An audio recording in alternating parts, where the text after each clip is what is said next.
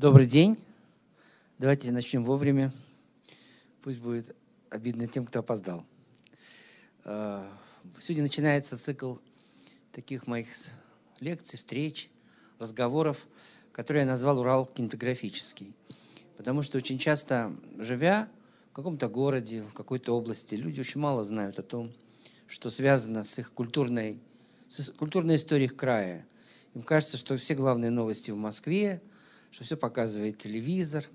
Но потом проходит время, возникает желание погрузиться в какие-то детали, и выясняется, что Москва ведь тоже, собственно говоря, не сама по себе существует. Она напитывается чем-то и кем-то. Она существует в контексте очень большой истории. И я еще хочу сказать, что несколько лет назад я был в Доме кино здесь, в Екатеринбурге, и там я увидел на полу большого фойе звезды – это звезды Свердловской киностудии. И когда я им спросил, в вашем же городе жил там Сергей Герасимов, Григорий Александров, э, здесь работал Леонид Оболенский, почему этих звезд нету на вашем звездном, так сказать, полу? Они не работали на Свердловской студии. Я понял, что у этих людей очень большой был недостаток, что они рванули в Москву, сделали мировые карьеры, звездные по-настоящему карьеры, но вот у них сожалению, не получилось со Свердловской студией, и поэтому я решил возместить этот, хочу возместить вот этот странный, так сказать, их э, пробел и э, вот поговорить с вами э, об этих людях, которые так или иначе связаны с вашим городом. Меня зовут Вячеслав Шмыров, я веду киноклуб Ельцин-центра, прилетаю сюда раз, наверное, в две недели – вот сейчас мы ждем наших гостей Григория Гладкова и Сергея Капкова, историка анимации. И завтра, и завтра у целый день посвящен как бы новейшей российской анимации. Приходите, будет концерт Григория Гладкова, э, автора знаменитой «Пластилиновой вороны», и будет показана программа новых анимационных фильмов э, киностудии «Союз мультфильм» там какие-то есть билеты для детей, для взрослых, все как-то учтено. Вы приходите, просто посмотрите внимательно. А вечером у нас, кстати, совершенно бесплатно программа «Новый арт анимации», и представит ее Капков, Сергей Капков, о котором я уже сказал, который, помимо всего прочего, еще и президент э, анимационной премии «Икар». То есть эта премия определяет лучшие мультфильмы, лучшие отечественные мультфильмы года. Это такое маленькое, так сказать, отступление. А, это фрагмент, точнее говоря, мы начали почти сначала, смотреть фильм Григория Александрова «Весна», где главную роль, а точнее говоря, где целых две роли играет Любовь Петровна Орлова, его супруга. А, наверное, это лучший фильм Александрова, с моей точки зрения. И самое главное, что он очень точно воплощает все те голливудские э, идеалы, стандарты, на которых, собственно говоря, Григорий Васильевич и воспитывался. Эта картина очень известна, популярна, но тем не менее, вот в свое время она шла по достаточно легкомысленному жанру комедии положений и даже не была удостоена сталинской премии, что, в общем, довольно странно, потому что любой заметный фильм тогда все-таки как-то награждался. Ну, что еще можно сказать про эту сцену? Это то, что съемки шли не в Москве, всех, ну, все павильонные съемки, они шли в самых больших на тот момент павильонах, которые были в Европе, в Праге, и в частности, вот Любовь Петровна Орлова танцует на том подиуме, на котором до нее за пять лет или за шесть лет танцевала Мария Корек, звезда фильма, э, ну, напоминайте, раз вы все знаете, «Девушка моей мечты», да, и автор э, книги «Сердце с перцем». В общем, такая настоящая звезда Третьего Рейха. Вот что можно о ней сказать. Ну, а сегодняшнюю встречу мне бы хотелось, вот помимо этого такого нечаянного эпилога, начать э, с фрагмента первого фильма Эйзенштейна. Он называется «Дневник Глумова». И нас эта история интересует, помимо всего прочего, прежде всего потому, что это, может быть, единственные кадры, которые сохранились в истории и кино, и фотографии, где Александров и Пырев присутствуют одновременно в кадре, как актеры. Посмотрим этот небольшой пятиминутный фильм. Я по ходу дела буду его комментировать. Так.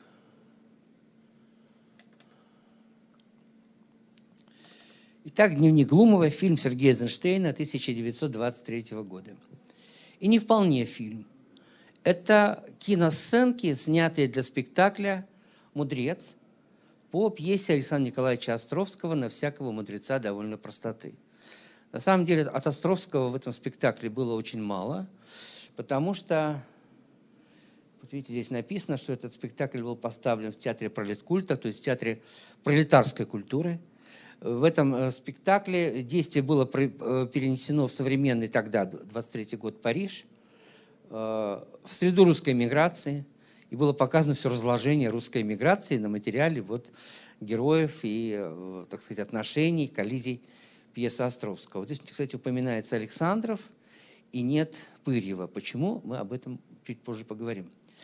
Значит, сам фрагмент, ну, вот этот маленький мини-фильм, не знаю, как его правильно назвать, Э, состоит из трех фрагментов. Первое – это Сергей Михайлович Эйзенштейн здоровается со зрителями. Так начинался этот спектакль. Здесь же идет представление главного героя это, и главных героев. Это Мамаева. Э, ну, вот, честно сказать, разобраться, кто из них Крутицкий, кто Городулин, представляется какой-то такой, э, становится какой-то большой проблемой.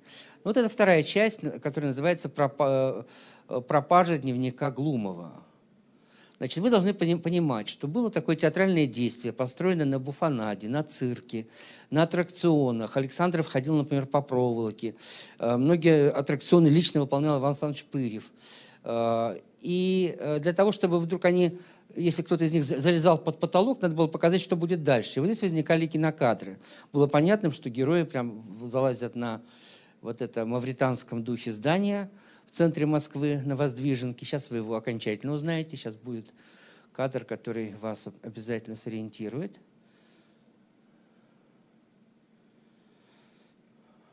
Вот заодно можем увидеть проспект Калинина, которого еще нет. Или сейчас Новый Арбат –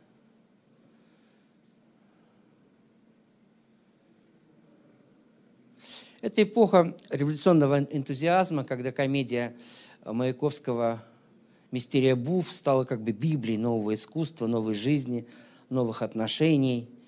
И молодежь тогда очень рвалась в левое искусство, а левое искусство прежде всего ассоциировалось э, вот с этими понятиями, как цирк, буфанада, эксцентрика. И все эти молодые люди старались делать сами немножко революционной хроники. Ага, видите, словили они этого героя, который сбежал.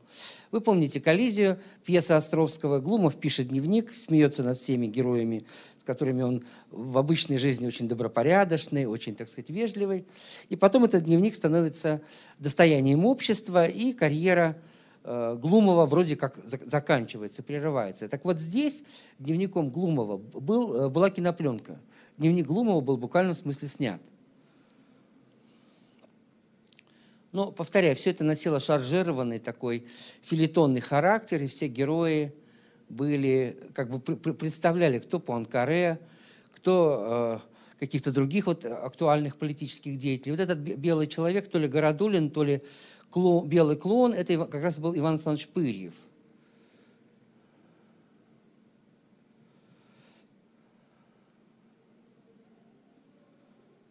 Вот вам Пырьев – А это Александров.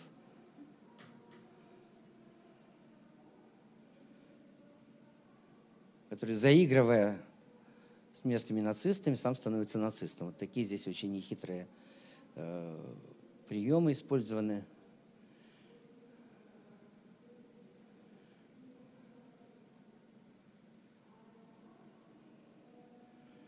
Это как бы продолжение той истории, которую на самом деле мы еще не начали, потому что эта история начинается здесь, в Екатеринбурге, в Свердловске, откуда э, в 1921 году Александров и Пырьев поехали покорять Москву.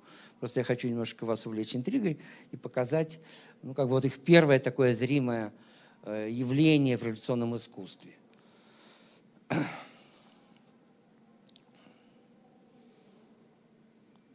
Слева, кстати, Максим Максимович Траух, будущий народный артист Советского Союза и главный смотритель роли Ленина.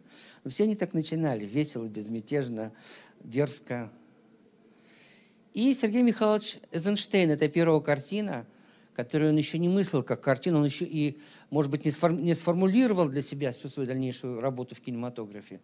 Но просто он использовал средства кино, о котором он что-то на, на тот момент уже узнал. Вот таким образом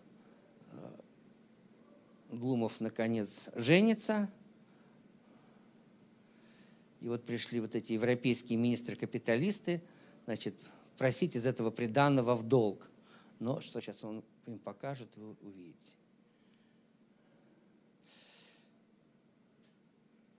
Это такая, знаете, нулевая отметка творчества Сергея Михайловича Эйзенштейна. Из этого не следует, что он великий кинорежиссер.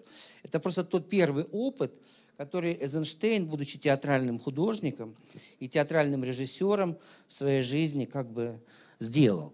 Причем сделал именно как подспорье к спектаклю поскольку все искусство тогда выстраивалось и осмыслялось как, как так сказать, такая универсальная конструкция, то, конечно, там, где есть цирк, там, где есть э, э, так сказать, театр э, малых форм, должен был появиться и кинематограф тоже. Поэтому вот была такая придумана хитрая форма, а для Эйзенштейна она дала возможность, ну, как бы первого, так, первой такой его э, кинематографической пробы, где он впервые опробовал то, что потом стало называться монтажом аттракционов. То есть, когда человек превращается в осла или там э, в нацистскую свастику и так далее, и так далее. Повторяю, все это еще очень наивно, все это еще только в начале пути, но тем не менее, это был вот тот театр, театр пролеткульта, э, который очень привлекал тогда молодежь. Но история начиналась здесь, в Екатеринбурге. Э, дело в том, что ведь и Александров, и Пырев стали э, не просто классиками советского кино, они, в общем-то, работали в одном жанре. Они, прежде всего, за ними закрепился жанр музыкальной комедии. Александров, работающий по таким более четким голливудским лекалам, и Пырев, который создал жанр колхозного мюзикла, как это вот нас сегодня любят говорить. И вдруг так получилось, что здесь они встретились, в городе, э, в драматическом коллективе, который был при профсоюзе.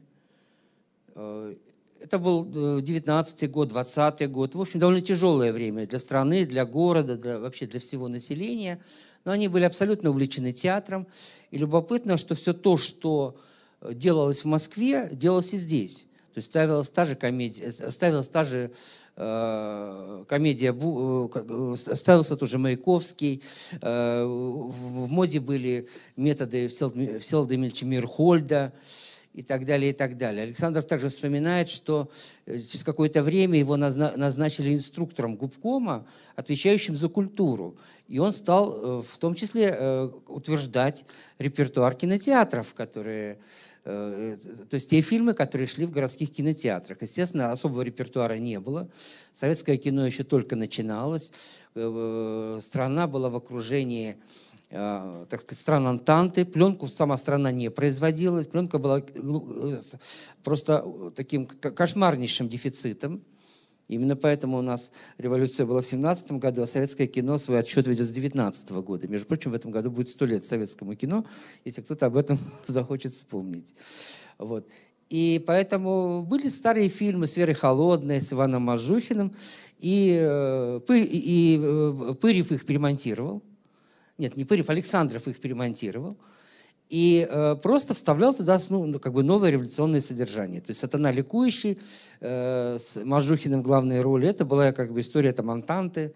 В общем, он, не зная еще того, э, всего того, что откроет, скажет, напишет и снимет Сергей Эйзенштейн, уже э, как бы понял вот эту странную такую природу кинематографа, когда перемонтировав что-то, можно добиться совершенно противоположного по смыслу содержания, ну, по, по крайней мере, по, по, по отношению к тому, что было заложено в материале.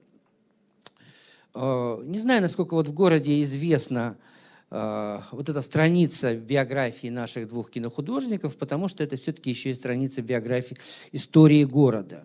Они ставили детские спектакли, ну, например, у них была инсценировка «Принц и нищий», когда э, Александров получил вот этот мандат губкома, он пришел в драматический театр, которым когда-то начинал работать рассыльным. И он Э, не знали, что поставить, потому что денег не было, на декорации тратиться было нельзя, на костюмы тратиться было нельзя. Труппа была в половинчатом состоянии, там были оперные певцы, и каким образом заставить вот этих оперных певцов работать на новую идеологию, на новую культуру, они не очень понимали. Решили поставить тогда оперу «Демон», но им надо было, чтобы в этой опере присутствовал э, ну, как бы присутствовала среда обитания этого самого демона. И тогда они придумали притащить паровозный котел, который поставили в центр сцены, э, и попытались с помощью пара создать ощущение вот этих горных, так сказать, вершин, горных облаков и размышляющего демона. Помимо всего прочего, это, кстати, было еще до того, как появился спектакль «Мудрец», который вошел во все учебники театра и кинематографа, они практически стали делать то же самое. Они нашли всем оперным певцам двойников из цирка, и поэтому, э, значит, демон сначала шел по проволоке, потом, значит, э, приземлялся и начинал петь уже э, ту которую он должен был петь. Вот таким как был, был задуман этот, этот спектакль. Но котел не завелся. Стало понятным, что этот котел, в общем, плохой, не действующий. И в него поставили 10 самоваров, которые забили шишками – и вдруг, значит, когда эти шишки стали гореть, пошел настоящий пар. Зал настолько заполнился дымом, что зрители стали разбегаться. Вот какое-то было такое замечательное революционное искусство, очень, конечно, наивное, но это были люди, э, приверженцы вот таких левых взглядов, левых идей. Вообще вот надо понимать, что такое Октябрьская революция, конечно, в культурном отношении. То есть полностью ушел пласт старой культуры, она либо утонула, либо э, ну, конечно, в основном эмигрировала, возникла площадка, где масса людей стали воплощать свои левые эксперименты. В сущности, Эйзенштейн, да, мне кажется, Маяковский, по большому счету, были людьми аполитичными. Просто они видели место, где они могут предъявить свои вот эти вот новые идеи, новые, так сказать, решения – и мне кажется, власть в некотором смысле их терпела. Она, она все-таки, ну, как сказать, не совсем была воспитана на этом. А уже обыватель просто э, трясся от ужаса, потому что для них все, что было свято, то, что носили на руках, вдруг оказалось в один момент просто сломленным, э, выброшенным. Ну, тот же, те же молодые Пырьев и Александров требовали, например, в числе других раповцев, закрытия Большого театра. Они вполне поддерживали мысль Ленина о том, что Большой театр – это есть, э, так сказать, рассадник барской культуры, как, по-моему, такая была цитата Ленина. Вот. И, но другой, другой культуры не было, других мастеров не было, тех, которые готовы были работать в нищете, за идею, э, ходить по проволоке, но только доказывать то, что вот за ними стоит как бы какая, какая-то новая культура, нов, новое творчество. А, вот, вот э, ну, какие-то, видимо, есть памятные места, связанные с работой вот в эти годы, это 19 20 20, начало 21 года, Пырьева и Александрова здесь, в Екатеринбурге. Ну, вот известно, что они образовали группу «Хлам». Это было довольно такое распространенное такое явление. «Хлам» — это объединение художники, литераторы, актеры и музыканты. Хлам, вот такая аббревиатура. И э, ну, что входило в задачи вот этой группы Хлам?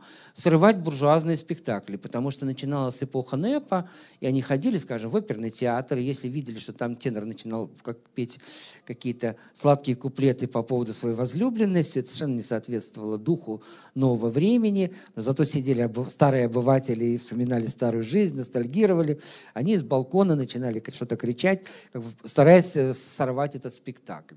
А, делали они свои постановки, повторяю, в том числе работали и для детей. И однажды им, наконец, а, директор библиотеки Белинского уделила место, один из читальных залов, и там они занимались. Ну вот здесь надо быть, конечно, местным человеком, краеведом, чтобы до конца вообще понять, что, какая культура, э, как, э, какие формы культуры, какие вот такие эпизоды их деятельности, вот этих двух молодых, так сказать, новаторов здесь тогда в Екатеринбурге притворялись. Вот. Но э, надо сказать, что и Александров, и Пырьев, когда состоялись, они об этом вспоминали кстати говоря, очень похожи. У них сильных расхождений об Екатеринбургском периоде не было. А, но, тем не менее, очень как-то мало куца, потому что отношение к левому искусству уже в 30-е, там, 40-е годы было, конечно, уже достаточно таким ну, презрительным, что это были леваки, какие-то заносы, что на самом деле настоящее искусство пришло потом, после того, как уже восторжествовала новая империя и так далее, и так далее. Поэтому, а, второй, а вторая тема еще заключалась в том, что люди, подобные Григорию э, Васильевичу Александрову, Александров это, кстати, псевдоним, это фамилия его матери, его фамилия Марманенко. Они еще скрывали свое происхождение. С этим мы будем очень много потом сталкиваться. Тоже касается Сергея Герасимова, например, и э, наших кинозвезд. Вот. И те, тем более интересно разобраться в том, э, что из себя представляло семейство Марманенко – Александровых здесь, в Екатеринбурге. И у нас с вами есть уникальная возможность, потому что здесь присутствует Леонид Салмин, профессор э, Екатеринбургской государственной архитектурно-художественной академии, культуролог и дизайнер. Леонид, представитель этой семьи. Мы сейчас пытались с ним очень точно я вас сюда приглашаю, мы попытались разобраться э, ну, так, в родственных отношениях, но я понял, ну, в общем, Леонид, я сейчас опять запутаюсь. В каких вы отношениях с Григорием Александровым? Рассказывайте. Ну, э, по-русски это называется как, как э, Александров, это мой троюродный дед. Но э, просто у моего деда вот э, двоюродный брат был, это вот Григорий Васильевич. А прабабушка моя была родной сестрой э, его матери. Вот, э, собственно, все родственные связи. Но мне, к сожалению, мне не, не, повезло с ним лично э, общаться, потому что как-то так, ну, так на уровне семейной легенды это все жило. И я с детства, так сказать, знал, что вот Григорий Александров, значит, вот режиссер фильмов, которые, э, которые я в детстве смотрел, там, ну, все, там, начиная с каких веселых ребят там, и так далее, да, все Александровские фильмы, что, что это вот, мне, мне всегда говорили, это, это вот твой троюродный дедушка снимал. Вот. Но поскольку я был маленьким, значит, э, тогда как-то... Леонид, а вот все-таки ваша семья, Александров пишет, что он из семьи горно-заводских рабочих. Ну, это, это вот да. Хочется это, понять, что нет, это, это, это, это, конечно, мистификация, и э, я, я не помню, у кого-то я э, из э, исследователей читал э, все-таки о, том, что это не так. Но, но это и не могло быть так, потому что значит, он же по отцу Марманенко, и отец из такой из предпринимательской, из купеческой среды был, причем, так сказать, ну, по рассказам вот двоюродной сестры моего папы, они в детстве ходили к Александрову, э, ну, он был тогда маленький еще, вот, э, как она, э, это,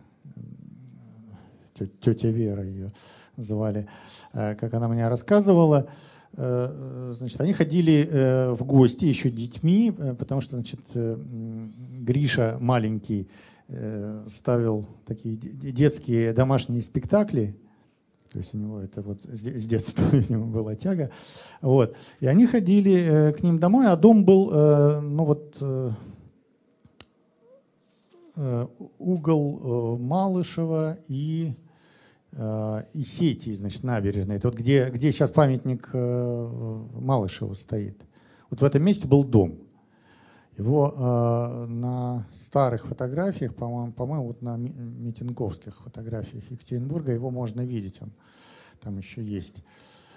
Э, вот, они, они там жили, да, значит, вот, э, ну и, собственно, вот к тому, к тому времени, к сожалению, как, когда я уже стал понимать, что надо бы, надо бы вот как-то умудриться лично по, пообщаться, уже я уже не успел. Я а в семье как-то вспоминали, что он иногда ну, наезжал, э, писал там что-то такое? Нет, были, что... э, ну вот э, папина сестра, она, она поддерживала отношения, она жила, вот я вам рассказывал, она, она жила в Сухуми, э, и она поддерживала отношения до, до, довольно долго. И я помню, что когда мы приезжали к ним в Сухуми, она показывала и фотографии, и, и рассказывала, ну вот как, как, как-то поддерживали отношения. Э, у нас все это, так сказать, ну, на, на уровне вот преда, преда, семейных преданий, да, все это было.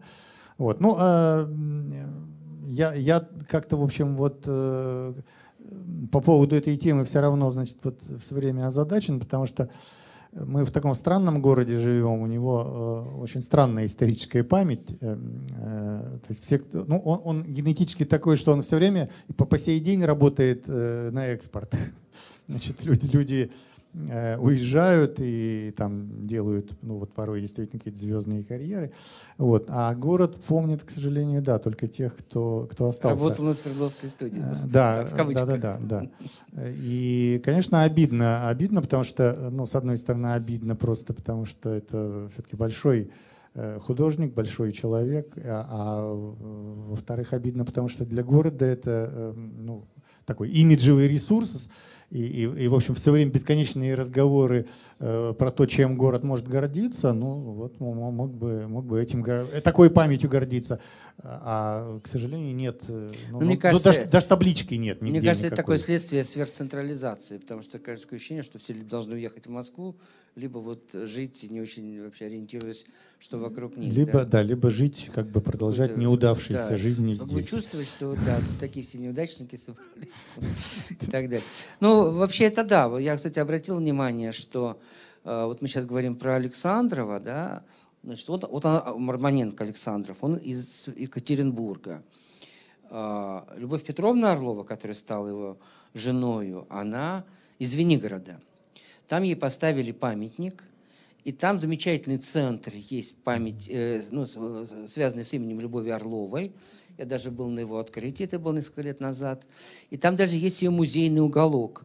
А музейный уголок был создан благодаря усилиям актера Э, Геннадия Бортникова, может быть, вы помните такого артиста театра Моссовета, потому что он вы, вытащил из театра все, что тогда просто выбрасывали.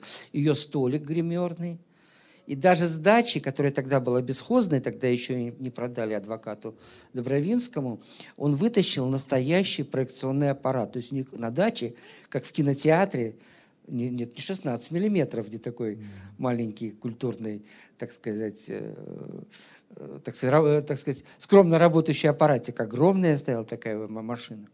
Вот, это все он сделал. Дальше мы говорим о Пырьеве. Ну, в честь э, Пырьева в Москве названа улица. В честь Александра Орловой улиц в Москве нету. Но в честь Пырьева названо. Это связано с его заслугами перед Мосфильмом и Мосфильмовский переулок рядом. Вот. И сам он из Сибири. Сейчас мы о нем чуть-чуть поговорим, когда вот эту страничку перелистнем. Там ему стоит памятник в маленьком городе, э, камень на Оби, вот где он. Это не просто, не просто из Сибири, он с Алтая. Это бывший Барнаульский уезд, то есть он в некотором смысле земляк Шукшина, хотя на самом деле правильно говорить Шукшин, земляк Ивана Александровича Пырева. А что касается Марины Ладыниной, которая прожила самую долгую жизнь из в этой, в этой, так сказать, великолепной четверке, она дожила, по-моему, по, по, по буквально до 95 лет, а, на ее родине, в Красноярском крае, открыт ее музей, стоит ей памятник, там проводится фестиваль, я там два раза был.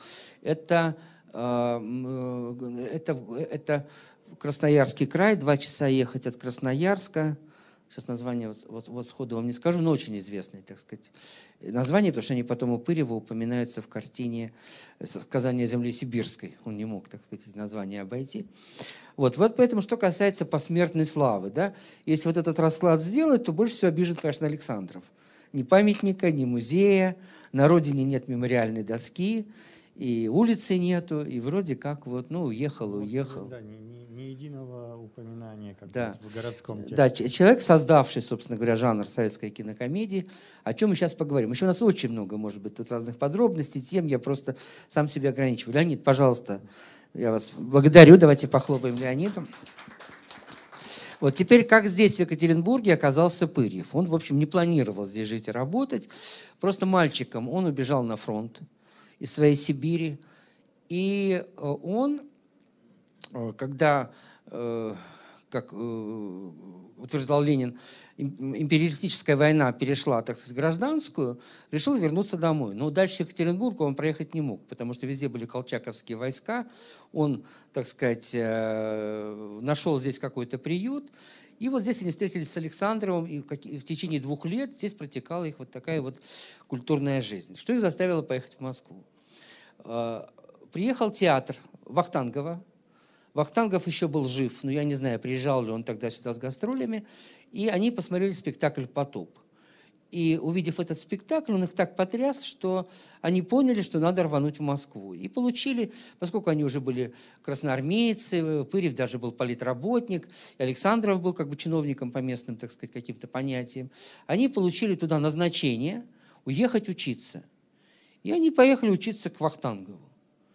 Э, но как-то Вахтангов их очень разочаровал, потому что на экзаменах он заставил там одного из э, вот этих наших героев изображать петуха, какую-то начинающую актрису курицы. Это в их, понятие, в их революционные понятия совершенно не, умещалось. Школа, э, как какие-то там репетиции, все это было очень далеко от их, так сказать, такого возбужденного романтического сознания. Они ходили в разные школы, но в результате они остановились на первой школе пролеткульта – Э, которой руководил Сергей Михайлович Эйзенштейн, который, повторяю, еще только, только, только начинал думать о своей кинематографической биографии, о своей кинематографической истории. Он был театральным, прежде всего, режиссером. И э, пришли они в театр пролеткульта по той простой причине, что там было общежитие. И не надо было платить за, э, так сказать, какой-то угол, потому что денег и без того не было. Вокруг царила голодуха. Сохраняли ли они свои связи с Екатеринбургом? Вот как ни странно, Пырев об этом вспоминает, что он считал, очень гордился тем, что он один из основателей Екатеринбургского пролеткульта, то есть такого центра пролетарской культуры. Вы тоже должны понимать, это сегодня кажется, ах, вот пришли звери, большевики, э, так сказать, все уничтожили и выбросили. Но существовала абсолютно доминирующая на тот момент мещанская культура. И с оперетами, и со всем тем, что особенно в те годы привнес НЭП – и вся молодежь, конечно, бросалась на борьбу с этим НЭПом, потому что он был чудовищен по своим вкусам, по своим формам, по, по всему, что может быть, даже по запахам, потому что тот же Пыри вспоминает, что вот это общежитие пролеткульта было на Э, одной лестничной клетки с рестораном, с непановским рестораном. В общем, эта голодающая молодежь впитывала эти запахи, ужасно от этого страдала и еще больше ненавидела всякого рода буржуазии. Поэтому это вот такое свойство времени. Люди, которые пришли и заняли пустое пространство, но в этом пустом пространстве в итоге родились и Малевич, и, и Кандинский, и Эйзенштейн, и возник новый Мирхольд, а чуть позже это уже и Шостакович, и очень многие другие. Поэтому, если мы хотим представить себе э, культуру 20 века без этих имен, то давайте ее представим и без Октябрьской революции тоже. Надо все-таки давать отчет, что есть причины и следствия. Я сейчас в данном случае говорю не как апологет этой революции, а как человек, который за какой-то разумный исторический взгляд на все эти вещи, потому что, в общем, вот так оно случалось, как оно случилось с этими молодыми людьми из э, вашего замечательного города. Дальше они стали работать с СНЖ. А, и вот что интересно. Когда их принимали э, в пролеткульт, там было всего шесть мест. Может быть, по числу мест в общежитии, не знаю. В общем, брали шесть человек, а пришло 600 человек. Э, пятеро из них стали Эйзенштейновской железной пятеркой.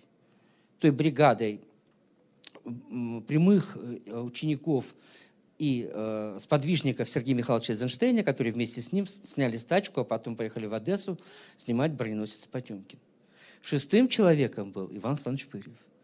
И вот Александров, который вдруг стал ближайшим таким сподвижником Эйзенштейна, его другом, э, человек, которому Эйзенштейн бесконечно доверял и после смерти даже разрешил, ну, просто просил, чтобы английскую часть его архива разбирал именно Александров, несмотря ни на что несмотря на то, что у Александра началась своя карьера, он женился на Орловой, все было как бы уже совершенно отдельно.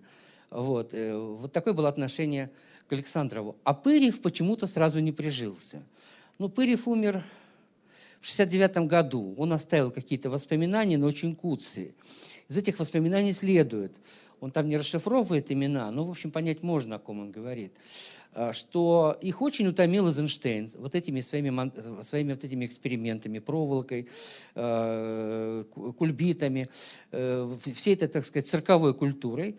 Им хотелось прямых революционных каких-то лозунгов, и они договорились, там возникла такая внутри этого первого пролеткульта группа оппозиционеров, они договорились, что с нового сезона в театр пролеткульта придет, придет Вахтанков, а Эйзенштейна уберут.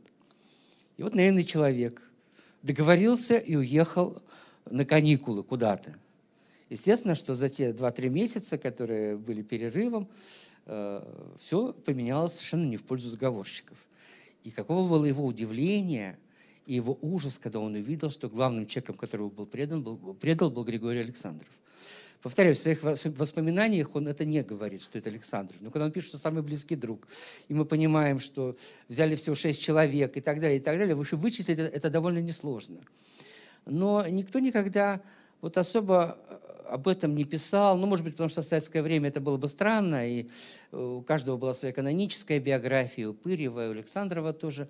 А потом, как бы, видимо, стало не до этого. Но, в принципе, это какой-то сюжет будущего. Вот рассказать про двух этих молодых людей, которые уехали из одного города и э, стали делать карьеру, и как по-разному у них все стало складываться. Э, вообще, Пырьев и через много лет писал об Эйзенштейне без особой любови. То есть он не мог, конечно, его э, ругать, он не мог э, давать ему какие-то уничижительные оценки, но было видно, что Пырев совершенно как бы не проникся духом Эйзенштейна. Для него он был схоласт.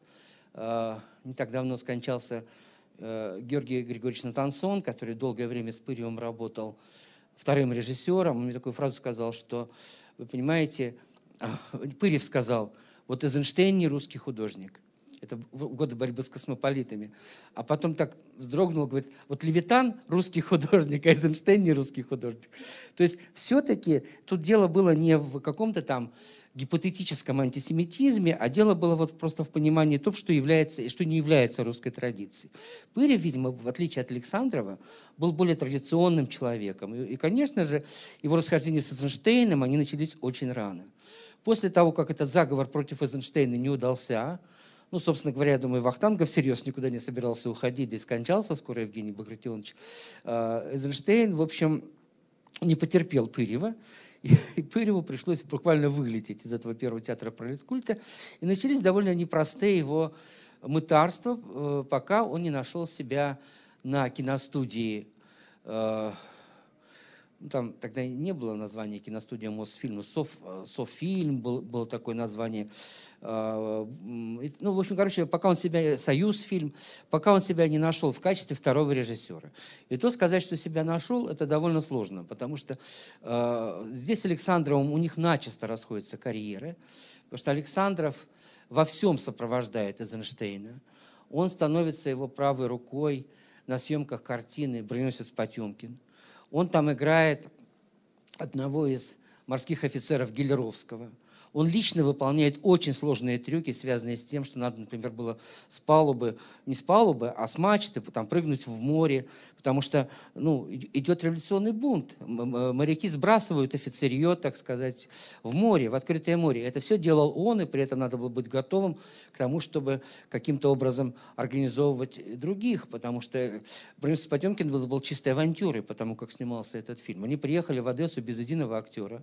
Вот кроме того, что вот они были этой боевой пятеркой, они дали объявление в газете – где конкретно написали, что будем приветствовать э, э, э, людей с физическими отклонениями. Потому что монтаж аттракционов предполагал, что вот просто человек не интересен, а нужен тот человек, который каким-то своим физиологическим изъяном будет привлекать себе какое-то дополнительное внимание. Поэтому этих людей надо было еще переодеть, их надо было чему-то научить. А уж выполнять сложные трюки им просто никто, никто бы им не, и не доверил бы, и вряд ли бы они сами это стали делать, потому что, потому что не было никакой подготовки. Вот это первый эпизод из жизни Александрова. Второй эпизод связан с тем, что «Броненосец Потемкин» был картиной, которая буквально перевернул, перевернул мир. Буквально. Поэтому Эйзенштейн получил приглашение в Голливуд и туда поехал вместе с Григорием Александровым, с которым в эти годы они не расставались.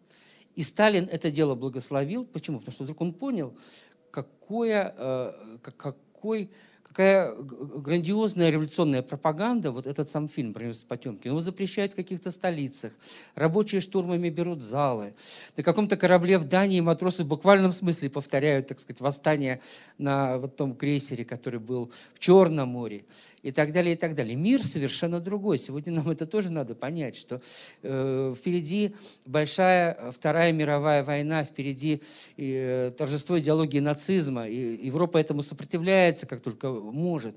И это, конечно же, питает Эйзенштейна, веру в Эйзенштейна, питает его, так сказать, уверенность.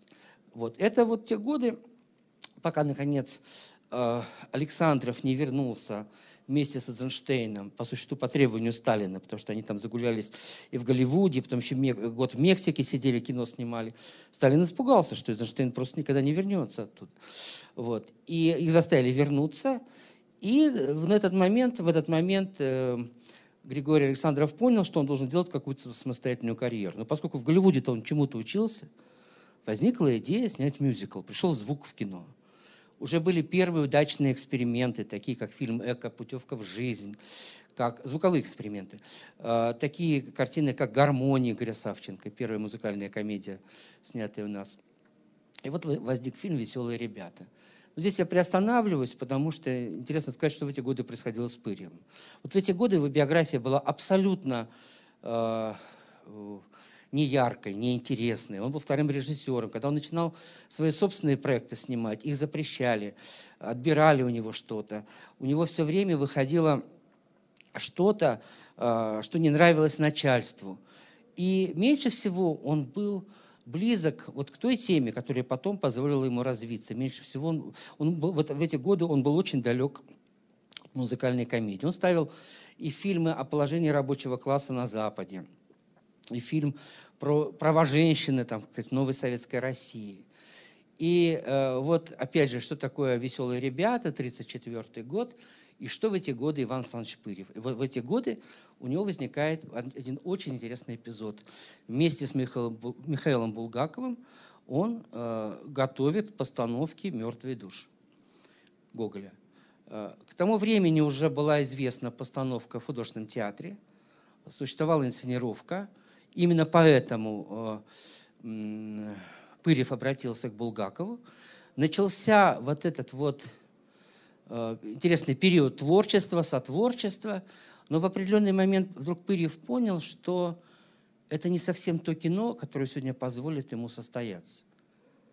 Через много лет, э, когда уже наступила оттепель, он опять как бы такой думал над тем, чтобы вернуться к этому замыслу, читал этот сценарий, сохранились какие-то его записи 65 -го года, 64 -го, но э, в тот год, когда эта картина должна была состояться, в 1935-м, она не состоялась. Почему? Потому что 1934 год – это год большого исторического рывка. Убили Кирова, наметилась новая историческая эпоха. Вышел фильм «Чапаев», который обозначил э, полную смену поколений в кинематографе. Эйзенштейн – это уже, так сказать, такой почтенный дедушка из прошлого, так же, как и Дзига Вертов. А Чапаев дает форму современного кино. Сталин это понял. Он увидел, что за этим фильмом пошли массы. И этот фильм в некотором смысле стал э, ну, таким э, ну, образцовым, что ли, для целого ряда кинематографистов. А в жанре комедии образцовым стала картина «Веселые ребята».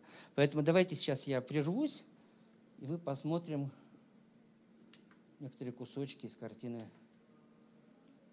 Григория Александрова «Веселые ребята». Ну, начнем с того, что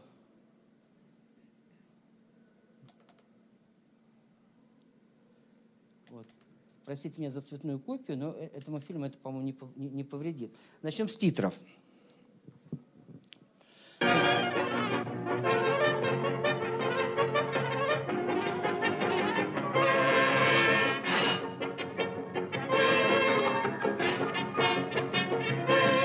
Такая, э, такой привет Голливуду, откуда он только что вернулся.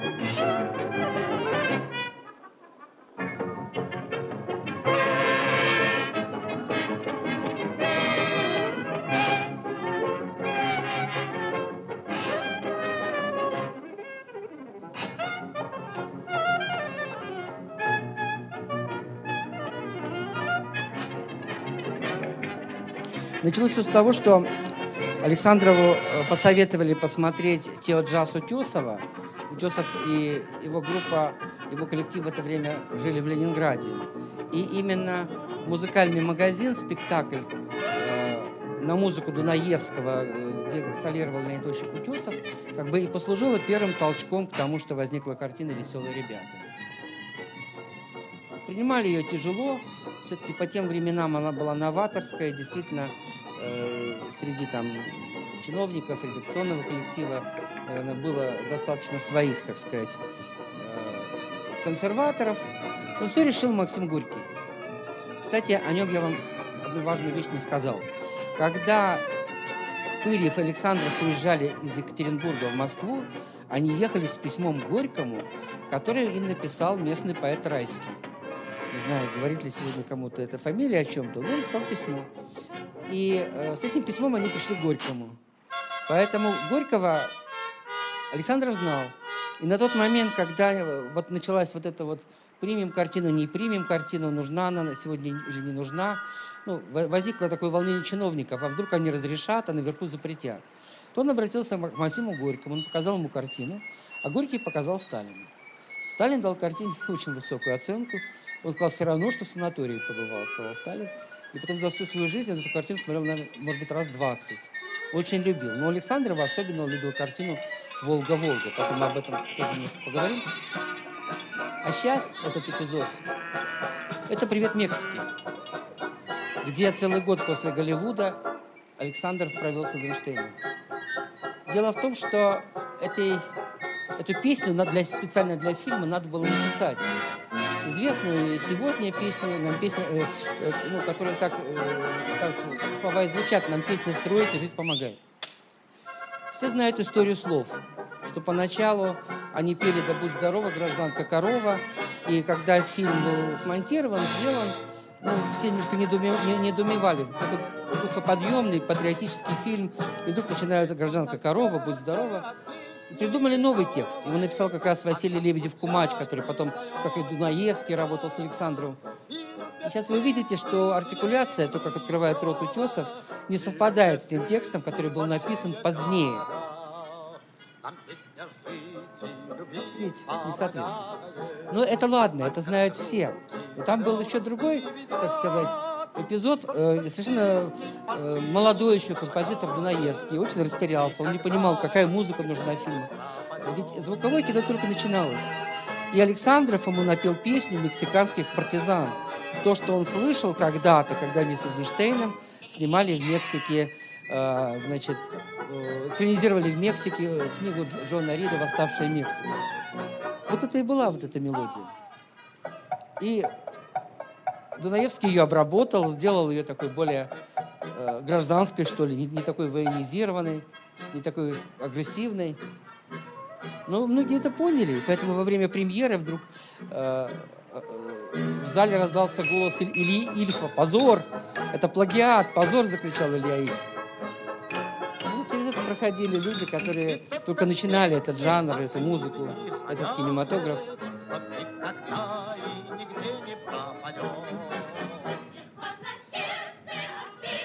В общем, Александров нашел как бы свой конек. Можно посмотреть там еще массу других смешных эпизодов. Ну, наверное, вы знаете «Драку музыкантов» и «Процессию из веселых ребят» и так далее, и так далее. Но э, этот фильм не состоялся бы, если бы он не нашел своей актрисы. И по существу, ведь были звезды немого кинематографа, дореволюционного, та же Вера Холодная – 20-е годы не очень располагали к созданию звезд, потому что Эйзенштейн, Пудовкин – это был кинематограф, где героем была масса, восставший народ. В принципе, так это и пропагандировалось, что не может быть отдельного героя. Если есть герой, то он, он воплотитель воли класса, воли, так сказать, вот этой революционной массы. А здесь, хотя существовали свои маленькие такие мещанские звездочки в, в Непмановском кинематографе, как, например, Вера Малиновская такая была, или Э, ну, можно еще кого-то вспомнить. Э, это были люди, которые... Э, это был кинематограф, который работал на кассу. И в отличие от фильмов Эйзенштейна, он на самом деле имел реальный прокат. Фильмы Эйзенштейна имели довольно маленький прокат в Советском Союзе. Они в основном шли по рабочим клубам, а вовсе не по коммерческим сетям. Так вот, наступило время, когда вдруг все соединилось. Народность, большой стиль кинематографа, и интерес власти к, этому кинематографу. В 20-е годы такого не было. Там идеология власти и художники соединялись, а народность была как бы на втором плане. Народ навязывали вот этот кинематограф. Но что ему был этот броненосец Потемкин? Успех броненосца Потемкина к нам пришел из Запада, из Берлина прежде всего. Именно поэтому вы знаете, что уже после прихода к власти Гитлеру с большим трудом негатив Броненосца Потемкина достали из, из, из Германии, потому что он там остался, никто на это не обратил внимания, когда организовывали прокат э, фильма «Броненосец Потемкин». А здесь другое дело, здесь все совпало. И Сталин вдруг понял, какой, э, что такое ключ к тому кинематографу, который ему нужен. Недаром он вызвал Давженко и сказал ему, вы должны поставить украинского Чапаева. Так возник фильм «Щерс», например. А «Веселые ребята» — это было как то же самое, тот же самый Чапаев, но в более легком жанре, более доступном, более бравурном. В этом смысле братья Васильев и Александров как бы стали главными идеологами, главными кинематографистами вот этой новой начавшейся эпохи. А Пырев нет – Пырев, остановив фильм «Броненосец», э, остановив фильм «Мертвые души», взялся за сценарий фильма «Партийный билет». Это была публицистическая драма про то, как сын кулака из Сибири, подделав документы, вошел в рабочий коллектив, соблазнил красивую девушку, женился на ней, воспользовался ее доверием, вступил в партию – а когда врагу потребовался партийный билет на женское имя, чтобы войти в обком там, или горком партии, он у своей жены украл этот самый партийный билет и, э, в общем, подвел ее к тому, что ее исключили из партии, а исключали ее из партии уже при его таком очень ну, большом рвении, при большом таком, при, э, и, при его большом участии. Вот такой был этот сюжет. И надо сказать, что Пырев здесь себя как бы не нашел, э, и фильм, самое главное, вызвал какую-то неоднозначную реакцию. Это был еще не 1937 год, это 1935 год, еще в партии дискуссии, еще, возможно, какие-то э, затрагивания каких-то моральных тем. А как это вообще возможно, что муж, жена, что вообще он э, враг народа оказался в семье, а он не просто сын кулака, там же автоматически сразу идет, что он уже английский шпион, и японский шпион. Там все время шло такое навешивание новых, так сказать, вот этих отрицательных, так сказать, характеристик. Вот, поэтому, э, с одной стороны, с, с этой картиной э, Пырев дошел до самого верха, его признали, и более того, э, именно Сталин переименовал его фильм, он назывался сначала «Анка» по имени главной героини, и Сталин дал название «Партийный билет». Кстати, как он дал название очень многим картинам. Впоследствии, например, колхозная ярмарка именно по указанию Сталина стала называться «Кубанскими казаками». Или там фильм Александрова «Светлый путь» назывался «Золушка». То есть обнажался сюжетный каркас. Советская власть любила сказки в формах не сказки, а в формах реальности. Понимаете? Поэтому кинематографисты это не всегда понимали, учитывали. Вот здесь, так сказать, была воля э, Иосифа Виссарионовича. И по существу э, Пырь вылетел из Москвы. Его уволили с Мосфильма. Ну, правда, тех людей, которые увольняли, через два года расстреляли, потому что наступил 1937 год, и в конце концов надо же было их наказать за такое преступление после такой прекрасной картины, говорю это в кавычках, как партийный билет. И Пырев сидел в полном... Э, опять вот у Александрова состоялась картина. Он признан, он, э, нашел звезду, он открыл Любовь Орлову. А рядом вот этот Пырев, который не знает, не может найти применение. И вторая его попытка зайти в современность, э, снять остроактуальную картину, такую, чтобы она была воспринята как сегодняшний такой документ времени, как призыв к бдительности, призыв, так сказать, к какому-то э, сегодняшнему новому революционному быту. Все это оказалось ненужным, по крайней мере, это э, не было воспринято однозначно. И здесь он получает приглашение уехать в Киев. И в Киеве ему дали поставить картину «Богатая невеста». Вот здесь он впервые встретился с музыкальной комедией. Он стал перед необходимостью найти актрису, которая бы в некотором смысле, э, ну, можно было, знаете, так немножко вольно сказать, что он искал свою Любовь Орлову, и Ладынина должна была быть э, актрисы не меньшего обаяния, не меньшей харизмы, но совершенно другой. Она никогда не должна была играть светских каких-то львиц, быть э, светской дамой, уж никаким Голливудом э, от нее никогда э, не должно было бы и веять. Можно сказать и так. Но недавно действительно я нашел свидетельство, э, более позднее интервью Марины Ладыниной, где она говорит, что во многом, конечно, Пырев ее лепил по образу Любовь Петровны Орловой, по крайней мере, э, не как Орлова бралась как идеал, а как точка отсчета – как, так сказать, может быть, э, возникал такой своего рода контрапункт. Ну и, с другой стороны, мы знаем и про Любовь Петровну Орлову, что во многом она делалась по образу и подобию Марлен Дитрих. Э, возникала блондинка вместо, вместо брюнетки, например, и так далее, и так далее. То есть здесь э, Александров, конечно, подходил очень технологично, очень разумно, прагматично. Ну и вот возникла очередь его товарища, уже нельзя, нельзя его назвать младшим товарищем, потому что э, Пырев первого года, Александров третьего года. У них даже разница в два года, но, в принципе, как бы время это уравнивало, не очень это сказывалось на, на их взаимоотношениях. Вот. И таким образом возникла эта картина «Богатая невеста». Фильм, где встретились впервые э, Ладынина, Пырьев – жанр музыкальной сказки, э, колхозного мюзикла и музыка Исааковича Дунаевского. Вот если говорить о том, что в дальнейшем, в чем в дальнейшем пересекались э, э, Александров и Пырьев, то можно сказать, они в дальнейшем по возможности старались, старались не пересекаться. Это было два совершенно разных мира, два герметичных по отношению друг к другу.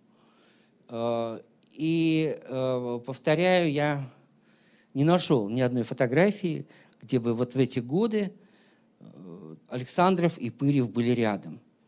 Может быть, есть какие-нибудь правительственные с большим количеством персон, коллективные фотографии. Нет, это, этого не было.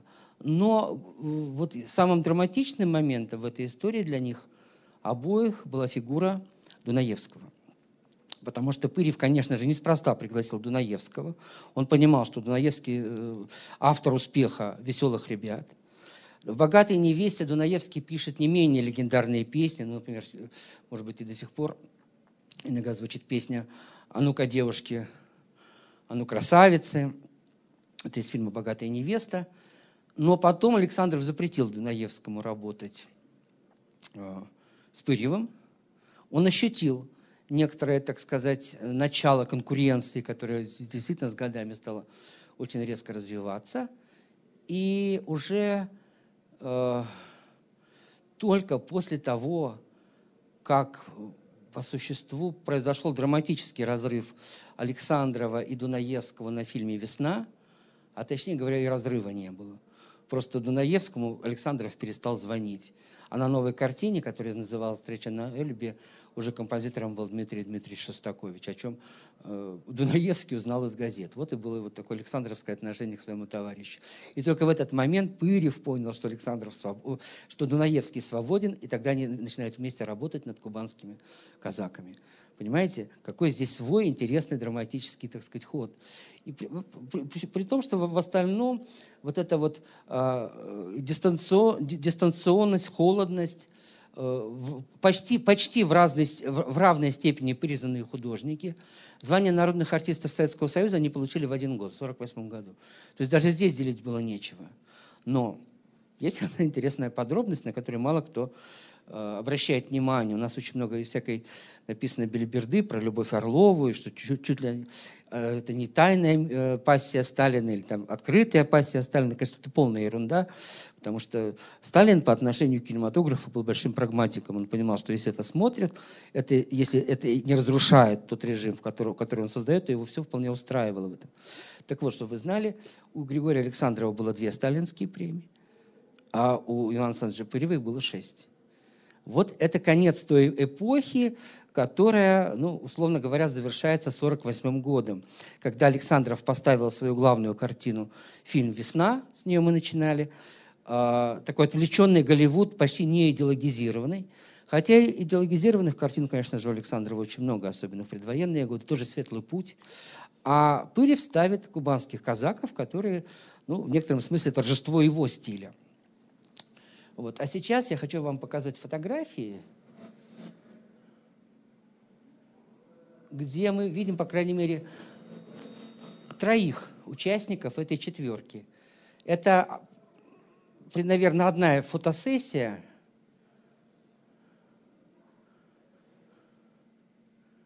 Не хочет меня слушать, но мы сейчас вот это включим.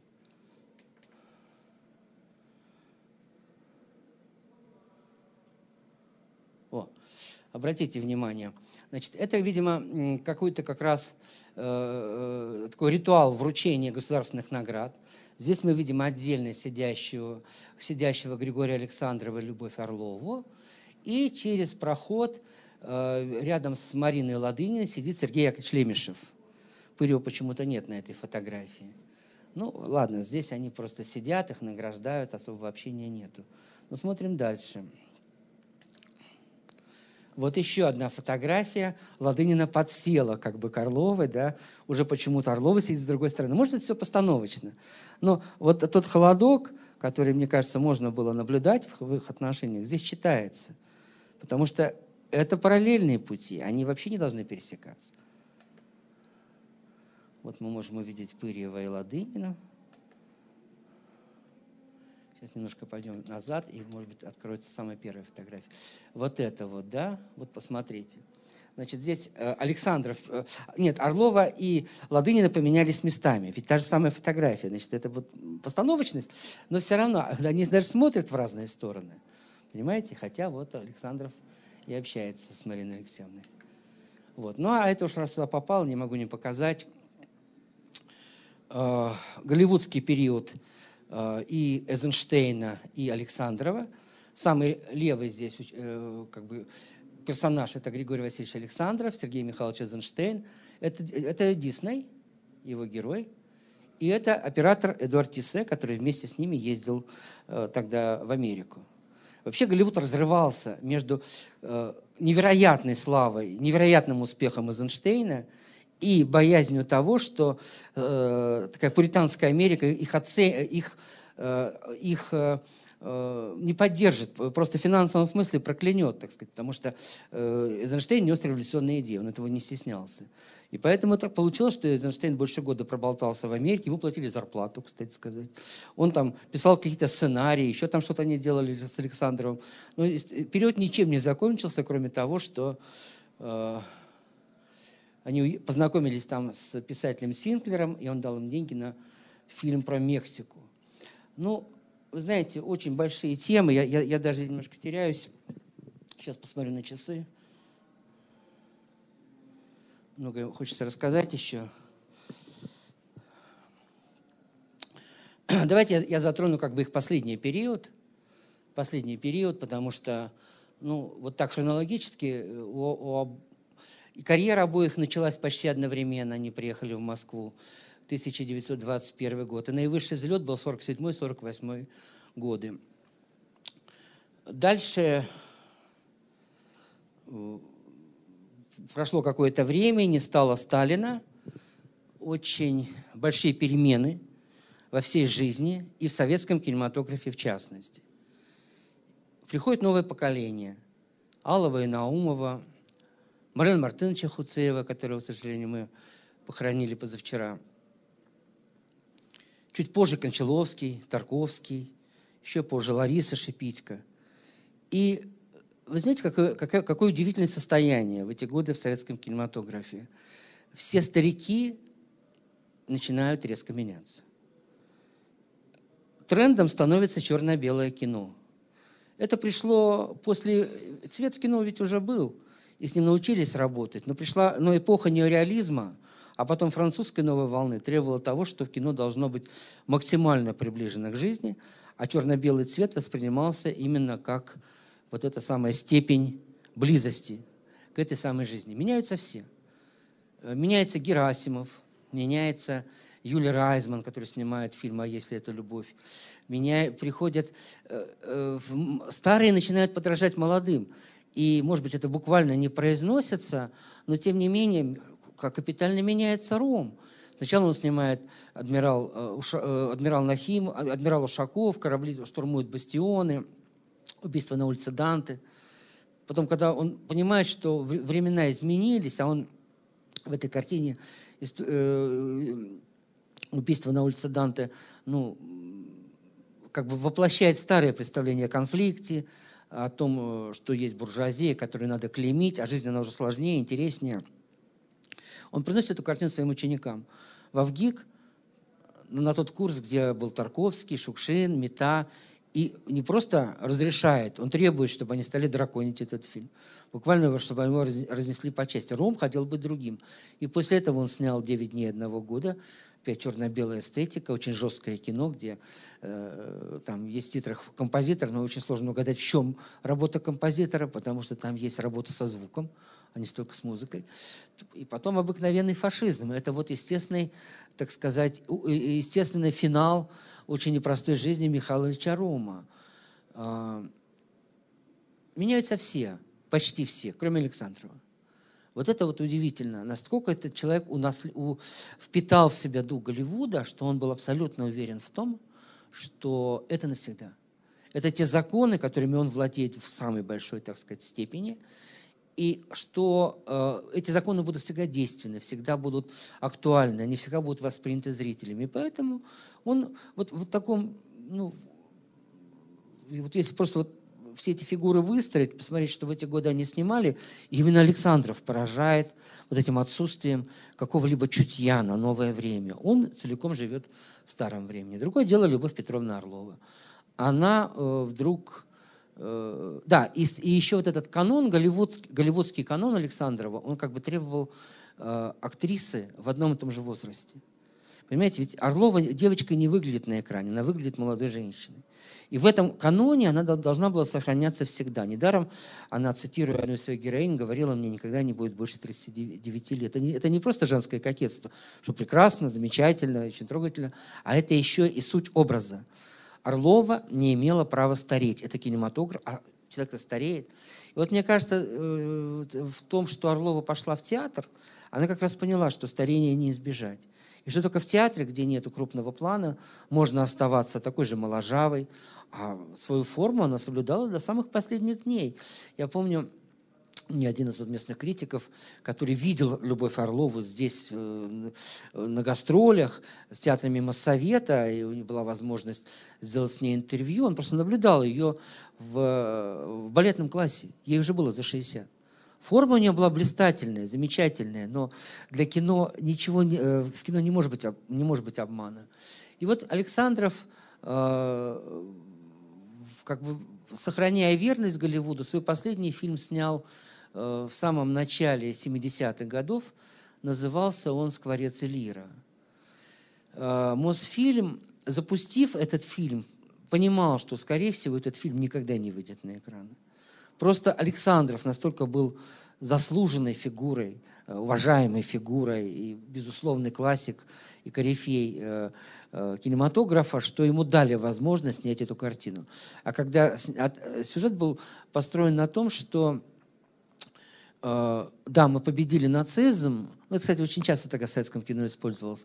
Мы победили нацизм, но все главные мозги Третьего Рейха перетекли к американским военным, то есть они стали частью НАТО. Очень популярный тогда сюжет, и в этом фильме было то же самое. Так вот, Любовь Петровна Орлова играла советскую разведчицу.